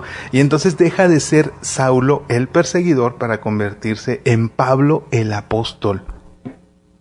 Y aquí, Pablo, desde antes ya era un personaje. Todo un personaje. Todo un personaje. señor. y era muy conocido, tanto por los judíos como por los cristianos. Después, como dices tú, esto es apenas el principio, apenas estamos en el inicio de Pablo. Estamos entendiendo por qué se portaba como se portaba y hacía las cosas que hacía, con qué ánimo, con qué fortaleza, con qué entereza y decisión hacía todo lo que se proponía. Sin embargo, es tan importante su figura, tan conocida y tan querida dentro de la iglesia cristiana católica, que muchos tenemos la confusión y al decir San Pablo apóstol, de alguna manera pensamos que era uno de los doce apóstoles. Y como sabemos, resulta que Judas renunció a su lugar en ese grupo de los doce apóstoles. Y entonces quedó un lugar vacío. Y entonces muchos tenemos la idea equivocada de ¿Qué? que por ser San Pablo tan importante, él es el doceavo apóstol.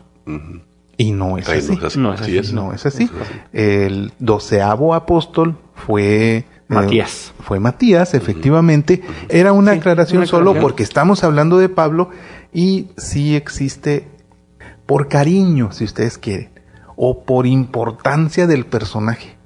Quedó un lugarcito por ahí. No, pues seguramente es Pablo. Se lo damos a Pablo, como que nosotros decimos, ah, pues Ahí es va, Pablo. Y no, encaja. era Matías. Claro, exactamente. Incluso ahorita que hablamos de Esteban, fue otro grupo de servidores para Dios elegido precisamente para atender a las a los huérfanos ¿verdad? y a las viudas, porque el trabajo pastoral de los sacerdotes de aquel tiempo, los apóstoles era muchísimo, pero entonces era ya otro segmento ¿verdad?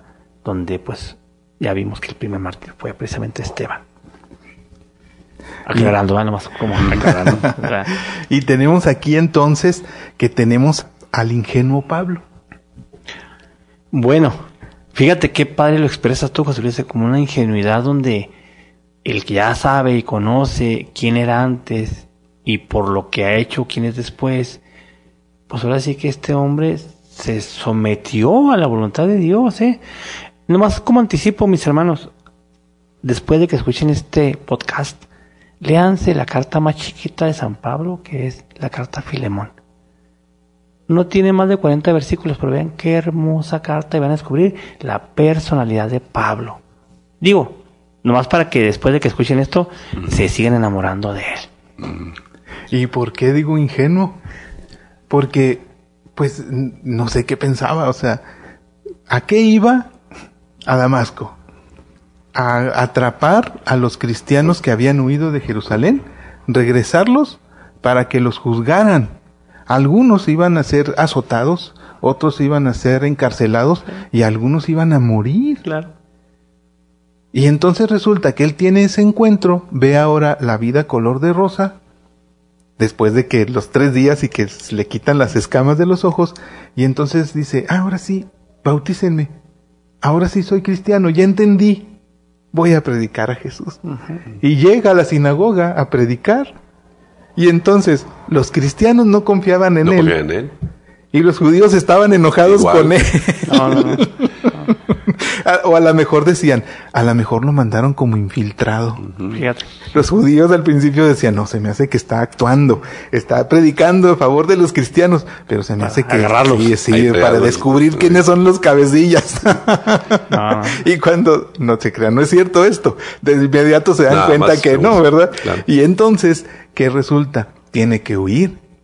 Porque por un lado los cristianos no lo apoyan, no están del todo convencidos. El mismo Ananías, ¿qué dijo Ananías? ¿Está Oye, sí, seguro? seguro. ¿Está Por favor, seguro? Señor. Porque pues todo lo que ha hecho, o sea, trae su historia él de persecución. Eh, viene por nosotros y, y pues ahora empieza a predicar. Y no sé cuántas conversiones había visto así Ananías de personajes así tan duros, tan fuertes. Algunos de nosotros conocimos a Jesús, nos convertimos a los pies de Jesús, eh, escuchándolo, viendo lo que pasó, sabemos de su resurrección, pero este de camino para acá, de repente ya es otro, y eso pasa también cuando en nuestras familias alguien de repente empieza a hablar de una forma diferente, un vecino empieza a portarse de una forma diferente cuando le conocemos una historia eh, difícil. Exacto. Un compañero de trabajo al que un viernes lo escuchamos todavía diciendo a dónde va a ir y que por dónde se va a pasear y, y que cada lunes llega diciendo me llevé a no sé quién y me llevan, nos llevamos a quién sabe quién, a quién sabe dónde, hicimos esto y aquello y de repente un lunes llega platicando otra cosa y como que también a nosotros nos pasa así como que así ese, así como que ay, le creo, no le creo, será cierto, no será cierto. Y aunque a nosotros nos haya pasado, tenemos esa desconfianza. A mí me lo dijeron en un tienda a veces unos trabajadores, oye, tú eres diferente. Desde un tiempo para acá has cambiado. Y se te nota aunque no hables, además de verte. Después un hermano me dijo igual, oye, este, fui a Veracruz, estuve con él en su casa. Dice, oye, ahora, esta noche platicamos y tú eres diferente. Se empezó a notar. Dice, y de que te vi que llegaste de, de Chihuahua, que viniste de vacaciones, te veías diferente. El no hablar. Y a veces nuestra imagen habla por sí sola de, lo- Claro. de lo que Dios hace en nosotros, la conversión. Quizá esa imagen de, de, ahora sí, Pablo, se le veía en su rostro. Aunque no lo creían, pero sí ya se le notaba ese- esa conversión. Yo, yo creo que al principio lo vean como un loco, ¿no? Este, oye, José José Luis, ¿se lo está haciendo para agarrarme en curva? o este, ¿qué le prendió? O sea, qué triste, humanamente hablando, ver la situación que está viviendo Pablo en los primeros días de conversión y de que estaba aferrado a que había descubierto a Jesús, ¿no? Y, y lo quería predicar, pues ¿quién iba a creer en él? Necesitaba fraguarse, ¿verdad? El acerito, este, Claro. hacer esa, ese cambio de profundidad y ahora sí, a lo mejor juntar todas las tablitas y hacer su barquito y, y lanzarse a la mar. Porque bueno, no viene aquí, pero ese fraguarse, hablamos de tres días cuando la conversión inicial, pero después, cuando está en Jerusalén, los mismos apóstoles dicen, no, sabes que despáchalo a su tierra porque este ya aquí ya, o sea, ya lo andan buscando para matarlo, entonces, ¿para qué vamos a perder? Mejor que se vaya a su tierrita y allá que se esté un rato. Y hablan de un buen rato que estuvo en su tierra. Como 14 años. Fíjate nada más, José Luis. Es impresionante. Imagínense, y es lo que la broma que hice ahorita a sí. Flavio, porque ahora que sí quería, Ya no, se tuvo que ir a su casa y lo guardaron ahí unos años. Sí, señor. Qué impresión, qué Ahora, impresionante. con las ganas que él traería y qué, qué cosa, ¿no? Esos silencios de Dios a veces parecen muy largos. Pero ¿qué sabemos? O sea, y qué bueno que lo aclaramos porque muchas veces pensamos que, ah, empezó a predicar y empezó a convertir. No, o sea, amor, él sí quería. Y esa revelación es lo que le daba la, la euforia. Pero no eran los tiempos todavía. O sea, algo incluso, pensémoslo así, la gente tenía que apaciguarse, olvidarlo un poquito en su papel anterior, ¿no? De, de, de- de matador, Matador. un buen torero. no, ahora pues tenía este que hacer algo. Y qué cosa tan curiosa. Me estoy hablando mucho, pero mucho tiempo después, un discípulo de él va y lo busca. ¿verdad? Para traerlo y llevárselo a Antioquía. Pero Bernabé. había pas- Bernabé, pero ya pasó muchos años. Pero fíjense cómo Bernabé dijo, ah, hombre, aquel chavo, ¿se acuerdan? Bueno, yo no era tan chavo, pero fue y lo buscó. Y seguramente lo convenció, él ya está esperando que llegara con ansias y, y es cuando empieza a verse la vida apostólica y, y donde ya el hombre pues empieza a hacer todo lo que hizo. ¿no? Pero amor, ya me adelanté mucho, muchachos, perdón. Sí, no, y aquí, fíjate, un detalle. ¿Quiénes sabían que Pablo estaba convertido? Jesús. Y bueno, todos los seres celestiales. Dios, No, no, no, metemos La parte espiritual. eh, Jesús y Ananías. Ananías. No más. Y Pablo. Sí, él mismo. De ahí en más, Nadie. todos los demás no, no estaban convencidos, ¿verdad? No, no estaban convencidos y pues no le creyeron. Y la otra es, muchas veces, quienes saben que nosotros nos convertimos son Jesús y nosotros. Nada más. Y la familia, los compañeros de trabajo, la esposa, el esposo, los hijos, los compañeros de la escuela, no nos creen. No nos creen. Y no saben, no saben que ahora realmente es cierto que somos otros. Y nos ven como un infiltrado. Y dicen, no, no, no, se me hace que me está contando mentiras. Sí. Se me hace que este lo que quiere es algo, algo quiere y cree que con ese comportamiento o con Va simular ese comportamiento diferente me va a convencer y va a obtener lo que quiere. Y no nos creen.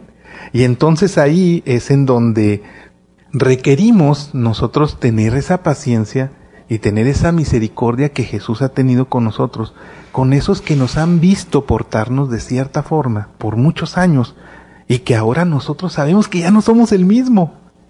Incluso hasta nosotros mismos sabemos que ya tenemos otro nombre y decimos, ya no soy el mismo José Luis. Soy un José Luis diferente, así lo decimos. No, no nos cambiamos el nombre porque es muy engorroso actualmente legalmente ir y cambiarte el nombre.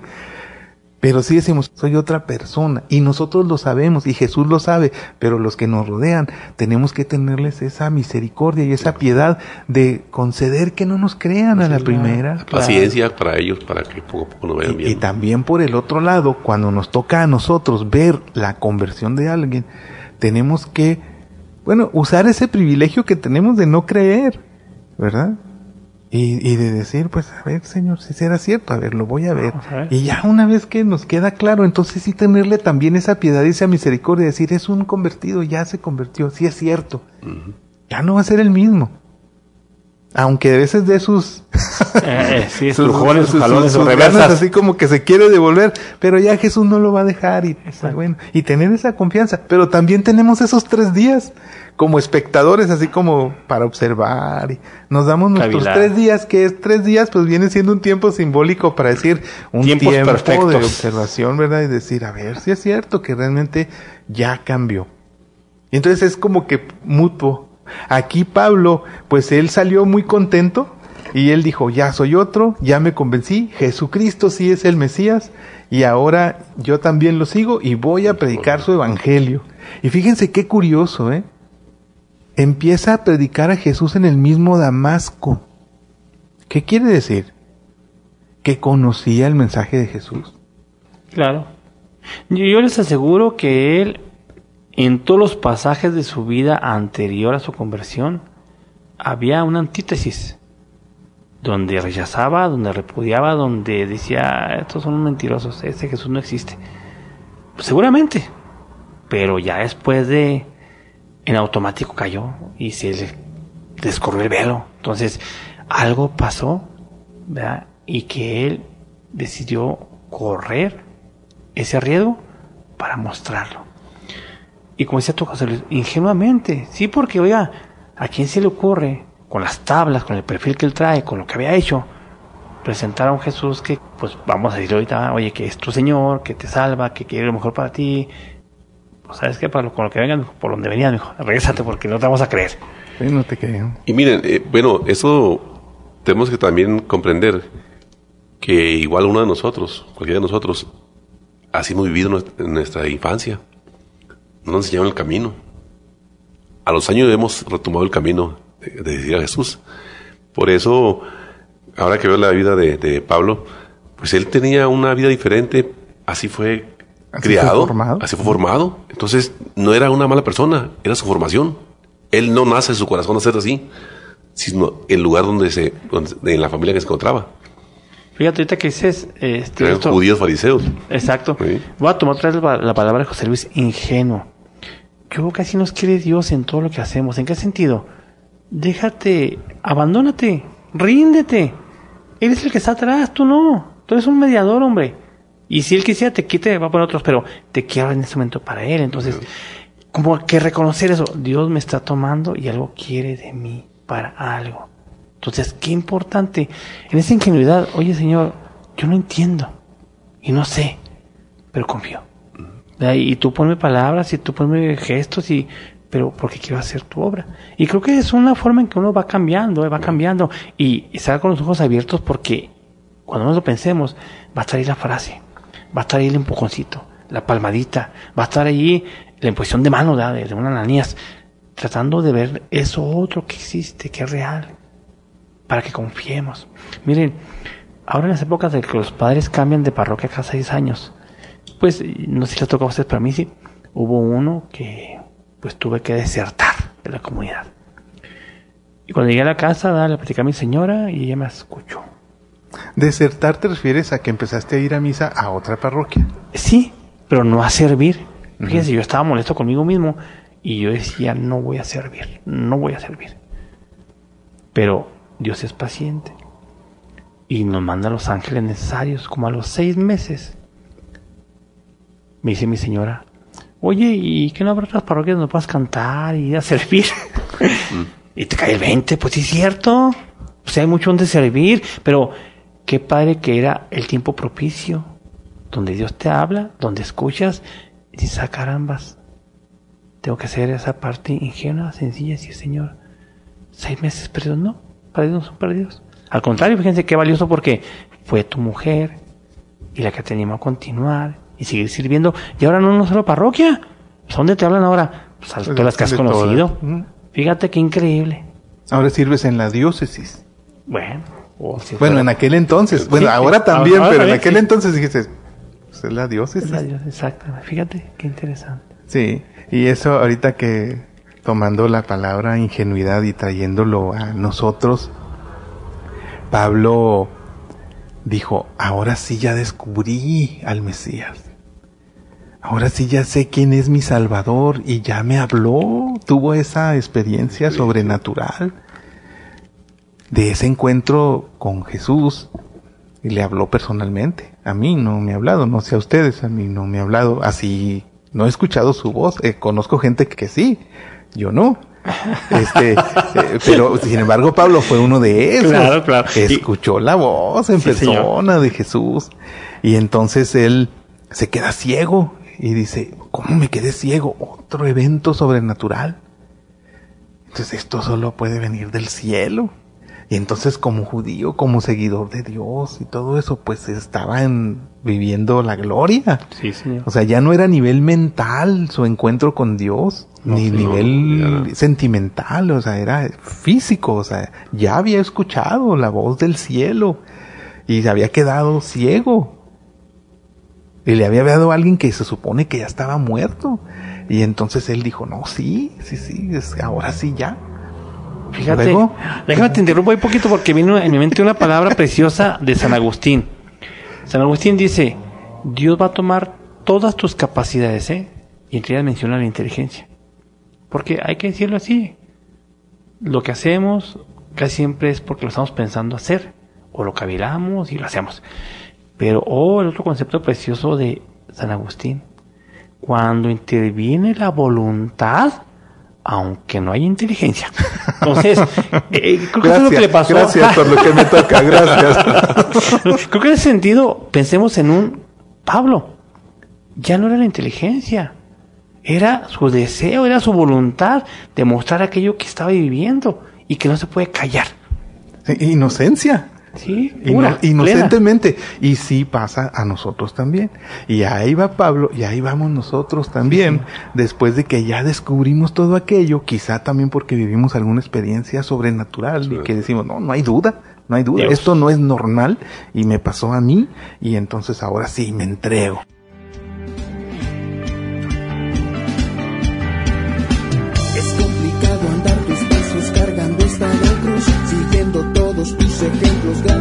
Gran maestro Jesús, siempre pecando, tropezando y volviendo a iniciar. El enemigo está acechando, nunca descansará.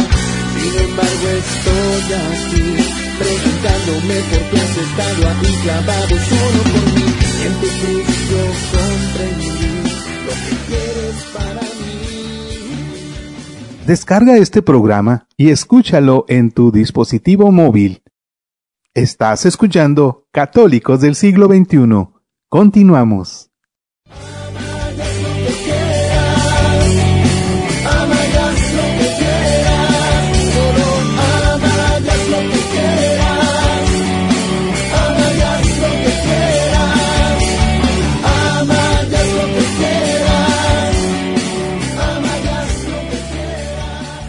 Señores, déjenme les comento un, un testimonio pequeñísimo, pero vivido. Cuando yo conocí a mi señora y que nos hicimos novios, pues yo estaba grandecito. Y no nada más de edad, de mañas también, que fue decirlo. ¿En qué digo mañas? Bueno, pues porque ya tenía como 10 años en la comunidad. Y coritos, y, grupo de jóvenes, y retiros, y congresos, y... No, hombre, yo era pipiris nice. El ajonjolí de todos los moles. No, la verdad, José Luis. Pero aquella noche en que me le declaré a mi señora, ¿saben qué me hizo decir esta es? Justamente cuando íbamos a salir a a la casa, que nos fuimos al auto, ella me dice, oye, pues qué tal si ahora que ya somos novios? Y tú estás pensando, pues a darnos un beso. Me dijo, ¿qué tal si le damos gracias a Dios por este noviazgo? ¡Guau! Y son de esas frases contundentes en la vida que dicen, oye, esta chica te conviene, mira, te está procurando, invitando a continuar en la fe y pone en manos de Dios lo que están iniciando ahorita.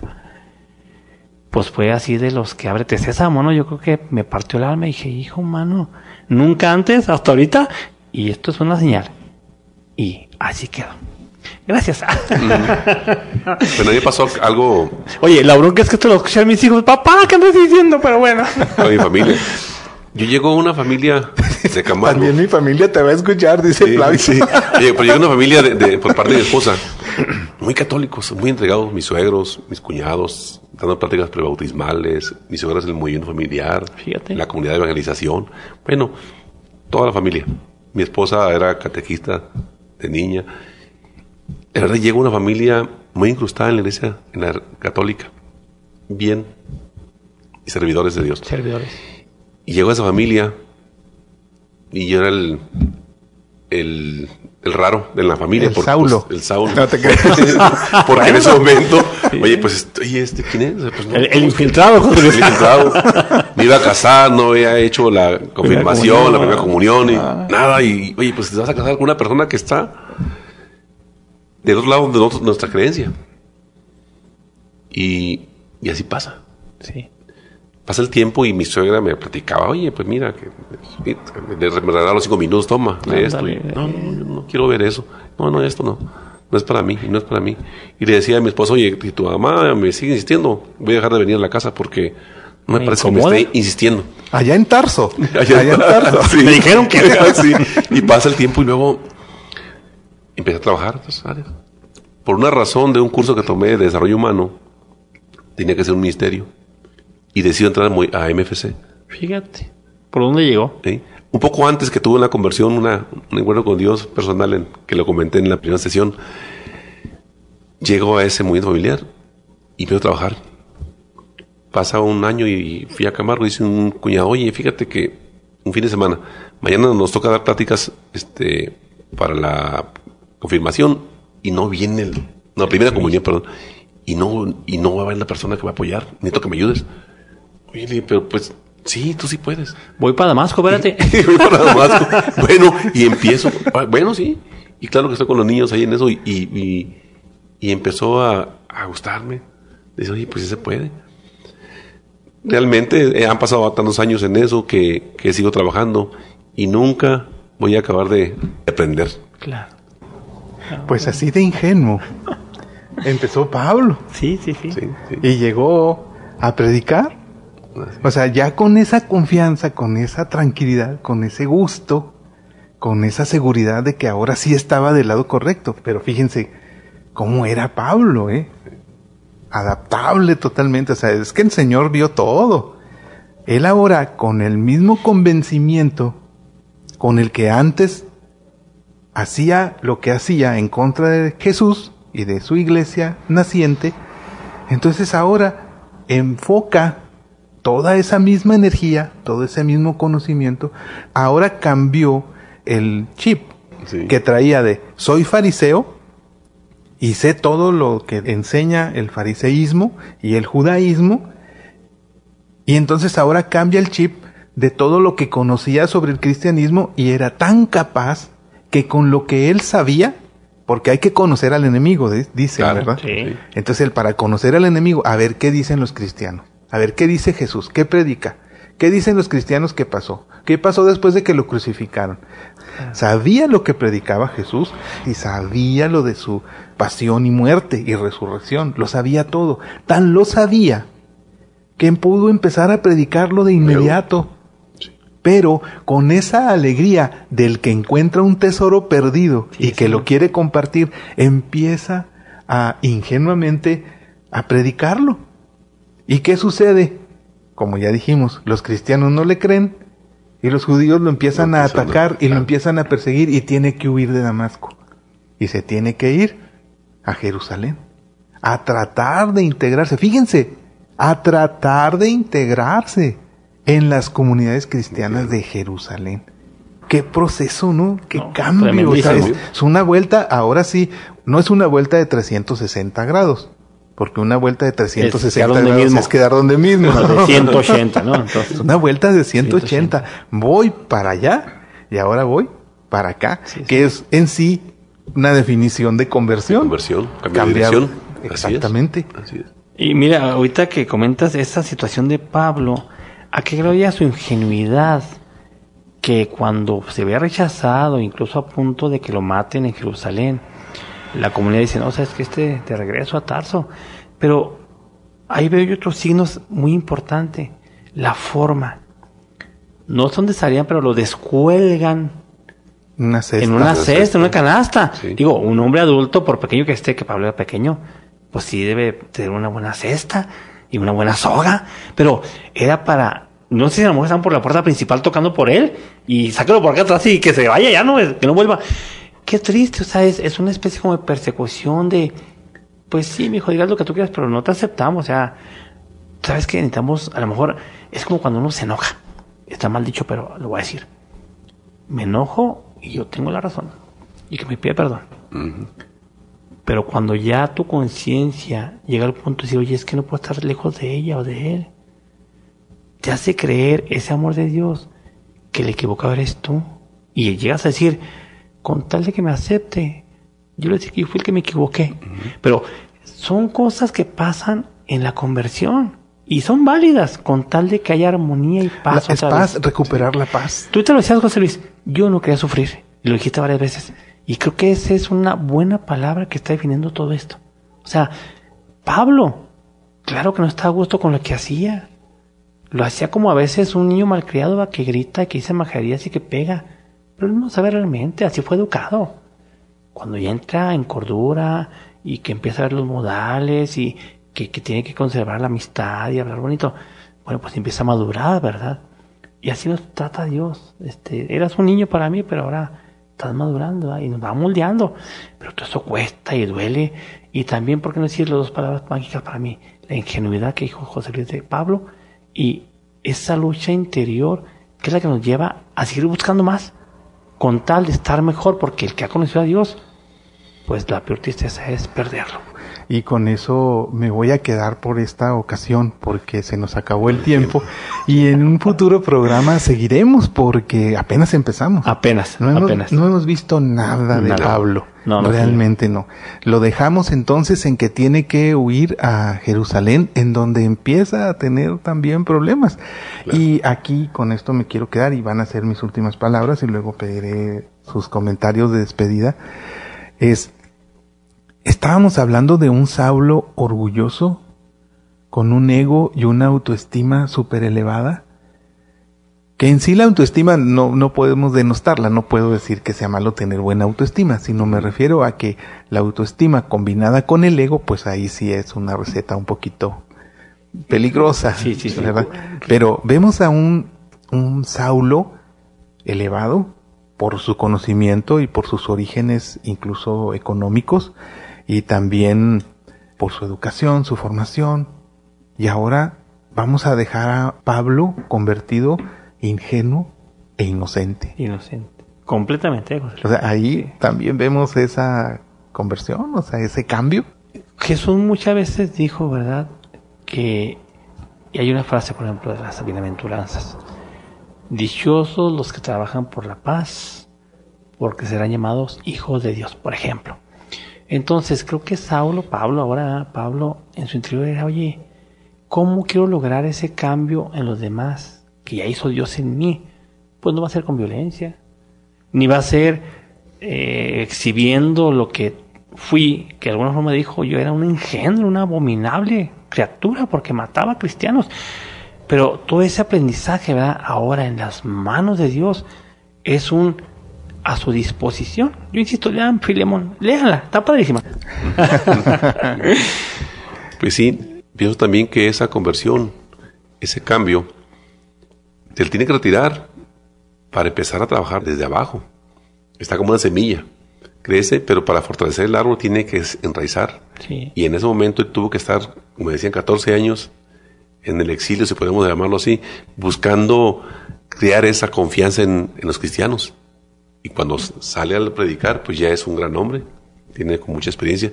Y como decíamos, conocía al bando contrario, conocía las historias de los judíos, claro que sabía qué podía hacer para apoyar más a los cristianos, sabía muy bien, tenía el conocimiento perfecto, conocer al enemigo. Bueno, Por eso yo digo, era un todo en uno. ¿Por qué digo todo terreno? Pues ya lo vamos a ver más adelante en otro programa cuando veamos sus viajes. Era un todo terreno. Todoterreno. Pero hasta aquí, por lo que dices, era un todo en uno. Sabía todo de todos. todos. Sí, sí, sí. Muy bien, pues con esto vamos a dejar el programa así por el día de hoy. Quisiéramos seguirle porque, como dijimos, es un temazo. Hablar Sí, de. Pablo es un tema realmente impresionante. Yo estoy impresionado. Sabía algunas cosas de Pablo, pero al estudiar, háganlo ustedes si quieren por su cuenta, no se esperen a que nosotros se los platiquemos. Eh, investiguen de Pablo, eh, lean sobre él, busquen, hay muchísima información y se van a quedar igual de impresionados que nosotros. o sí. bien, la otra opción es esperar a cuando Abordemos- de nuevo este tema y entonces junto con nosotros, pues conocemos Continuar. más a ese famoso Pablo de Tarso. Y espero por lo pronto el día de hoy que ahora al escuchar Tarso, ya nuestra mente se abra un poco más acerca de pues ver de dónde venía Pablo y porque es importante para conocerlo saber de Tarso, pues ahora ya lo sabemos, ya lo platicamos y vamos a ver muchas cosas más, pero será en futuros programas. Por lo pronto el día de hoy nos despedimos. Les pido por favor que nos regalen una despedida, Javier. Muy bien, miren, yo aquí lo que digo es esto y me queda muy claro. Si usted cree que lo que ha vivido es suficiente, no esté tan seguro de eso, mi hermano. Si usted cree que ya conoció a Dios suficiente, no esté tan seguro de eso. Porque estar en Él y conocerlo es la unidad más preciosa. Dios no tiene principio, no tiene fin, así es. Entonces, imagínese usted la gran aventura de someterse a los pies del Salvador. Es otra cosa. Es, es una cosa que vale la pena vivirla para luego platicarla y seducir, comenzando con lo mismo. aunque a veces se rían de nosotros, ¿verdad? Vale la pena. Porque es muy bonito cuando alguien tiene un recuerdo agradable de la vivencia espiritual. Y si usted puede ser portavoz, pues anímese, porque lo que ha vivido puede servir a futuro. Usted no sabe cómo. Muy bien, yo esta noche me despido con una reflexión. Buscamos nuestra conversión. Le aseguro que va a ser un cambio total en la vida y van a tener paz de aquí a años venideros. Estoy muy contento por estar aquí en este tema tan importante de Pablo de Tarso. Me quedo con una gran enseñanza y con ganas de seguir aumentando mis conocimientos de la palabra de Dios. Buenas noches. y dices bien, Flavio. Yo también con eso me despido. Me quedo con muchas ganas de seguir con este tema. Sin embargo, el día de hoy, pues se nos terminó el tiempo. Nos despedimos de ustedes. Estuvimos con mucho gusto compartiendo esto con ustedes, los católicos del siglo XXI. Les agradecemos que nos hayan escuchado y con esto nos retiramos. Soy su hermano en Cristo, José Luis Contreras, quien le pide a Dios nos bendiga a todos. Hasta la próxima.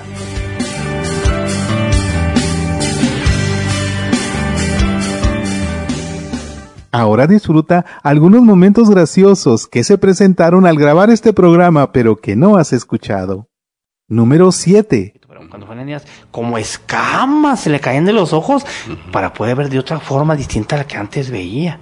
Entonces, bueno, no quise adelantarme a, a eso que viene. Si lo ponemos a los tiempos modernos, podemos decir la, y tecnológicos, podemos decir que tres días se estuvo reseteando para hacer una limpieza total. Completa. Pues sí, sí, señor. Así Sí, es, señor. es, es el tiempo que tardó en que le cayera el 20. si tu- Número 6. ¿Qué tan importante no fue su encuentro con Jesús? Y que al final de cuentas reconoce que sí es el Mesías. Y que ha estado persiguiendo de manera equivocada a la persona correcta. lo andaba, Está bien persiguiendo- dicho eso, ¿eh? lo andaba persiguiendo, pero de manera equivocada. Se da cuenta que sí es el Mesías, que está equivocado. Y lo comprende. Número 5. Tenía que desvelarse, salir, reflexionar, pensar, se hiciera efectivo. No, el reseteo que dice ahorita Flavio, ¿no? Sí, El reseteo. claro, un reseteo.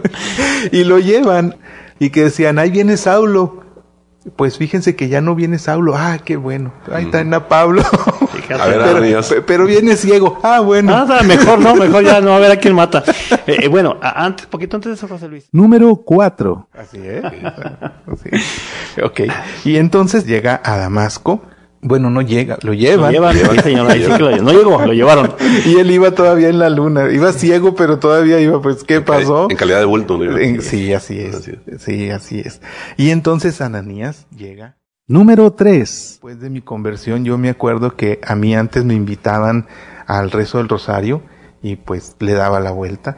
Me invitaban a algún concierto de música católica en algún templo y le daba la vuelta. Me invitaban a ser adorador nocturno, le daba la vuelta. Me invitaban a las comunidades, le daba la vuelta, le daba la vuelta a todo. Yo iba a misa. O Yo- sea que es iba a un perfecto bailador, puras vueltas. Yo iba a misa y no faltaba. Número dos. Ahora sí ya. Fíjate, Luego. déjame te interrumpo un poquito porque vino en mi mente una palabra preciosa de San Agustín. San Agustín dice, Dios va a tomar todas tus capacidades, ¿eh? Y entre ellas menciona la inteligencia. Porque hay que decirlo así. Lo que hacemos casi siempre es porque lo estamos pensando hacer. O lo cavilamos y lo hacemos. Pero, oh, el otro concepto precioso de San Agustín. Cuando interviene la voluntad, aunque no haya inteligencia. Entonces, eh, creo que eso es lo que le pasó. gracias por lo que me toca, gracias. creo que en ese sentido, pensemos en un Pablo. Número uno. Oye, pero llega una familia de, de- por parte de mi esposa, muy católicos, muy entregados, mis suegros, mis cuñados, dando prácticas prebautismales, mis suegras el movimiento familiar, Fíjate. la comunidad de evangelización, bueno, toda la familia. Mi esposa era catequista de niña. La verdad llega una familia muy incrustada en la iglesia, en la católica, bien, y servidores de Dios. Servidores. Y llegó esa familia y yo era el, el, el raro de la familia. El porque, Saulo. pues, el Saulo. No te creas. porque en ese momento, oye, pues, oye, ¿este quién es? Pues, no, El, el no, infiltrado, el infiltrado. Me iba a casar, no había hecho la confirmación, comunión, la primera ah. comunión, y nada. Y, oye, pues te vas a casar con una persona que está... Si este programa fue de tu agrado, no olvides recomendarnos. Yo soy José Luis Contreras. Si deseas conocer más de mi obra en Internet, por favor visita mi sitio joseluiscontreras.com. Ahora termina Católicos del siglo XXI. Te esperamos en nuestro próximo programa. Dios te bendiga.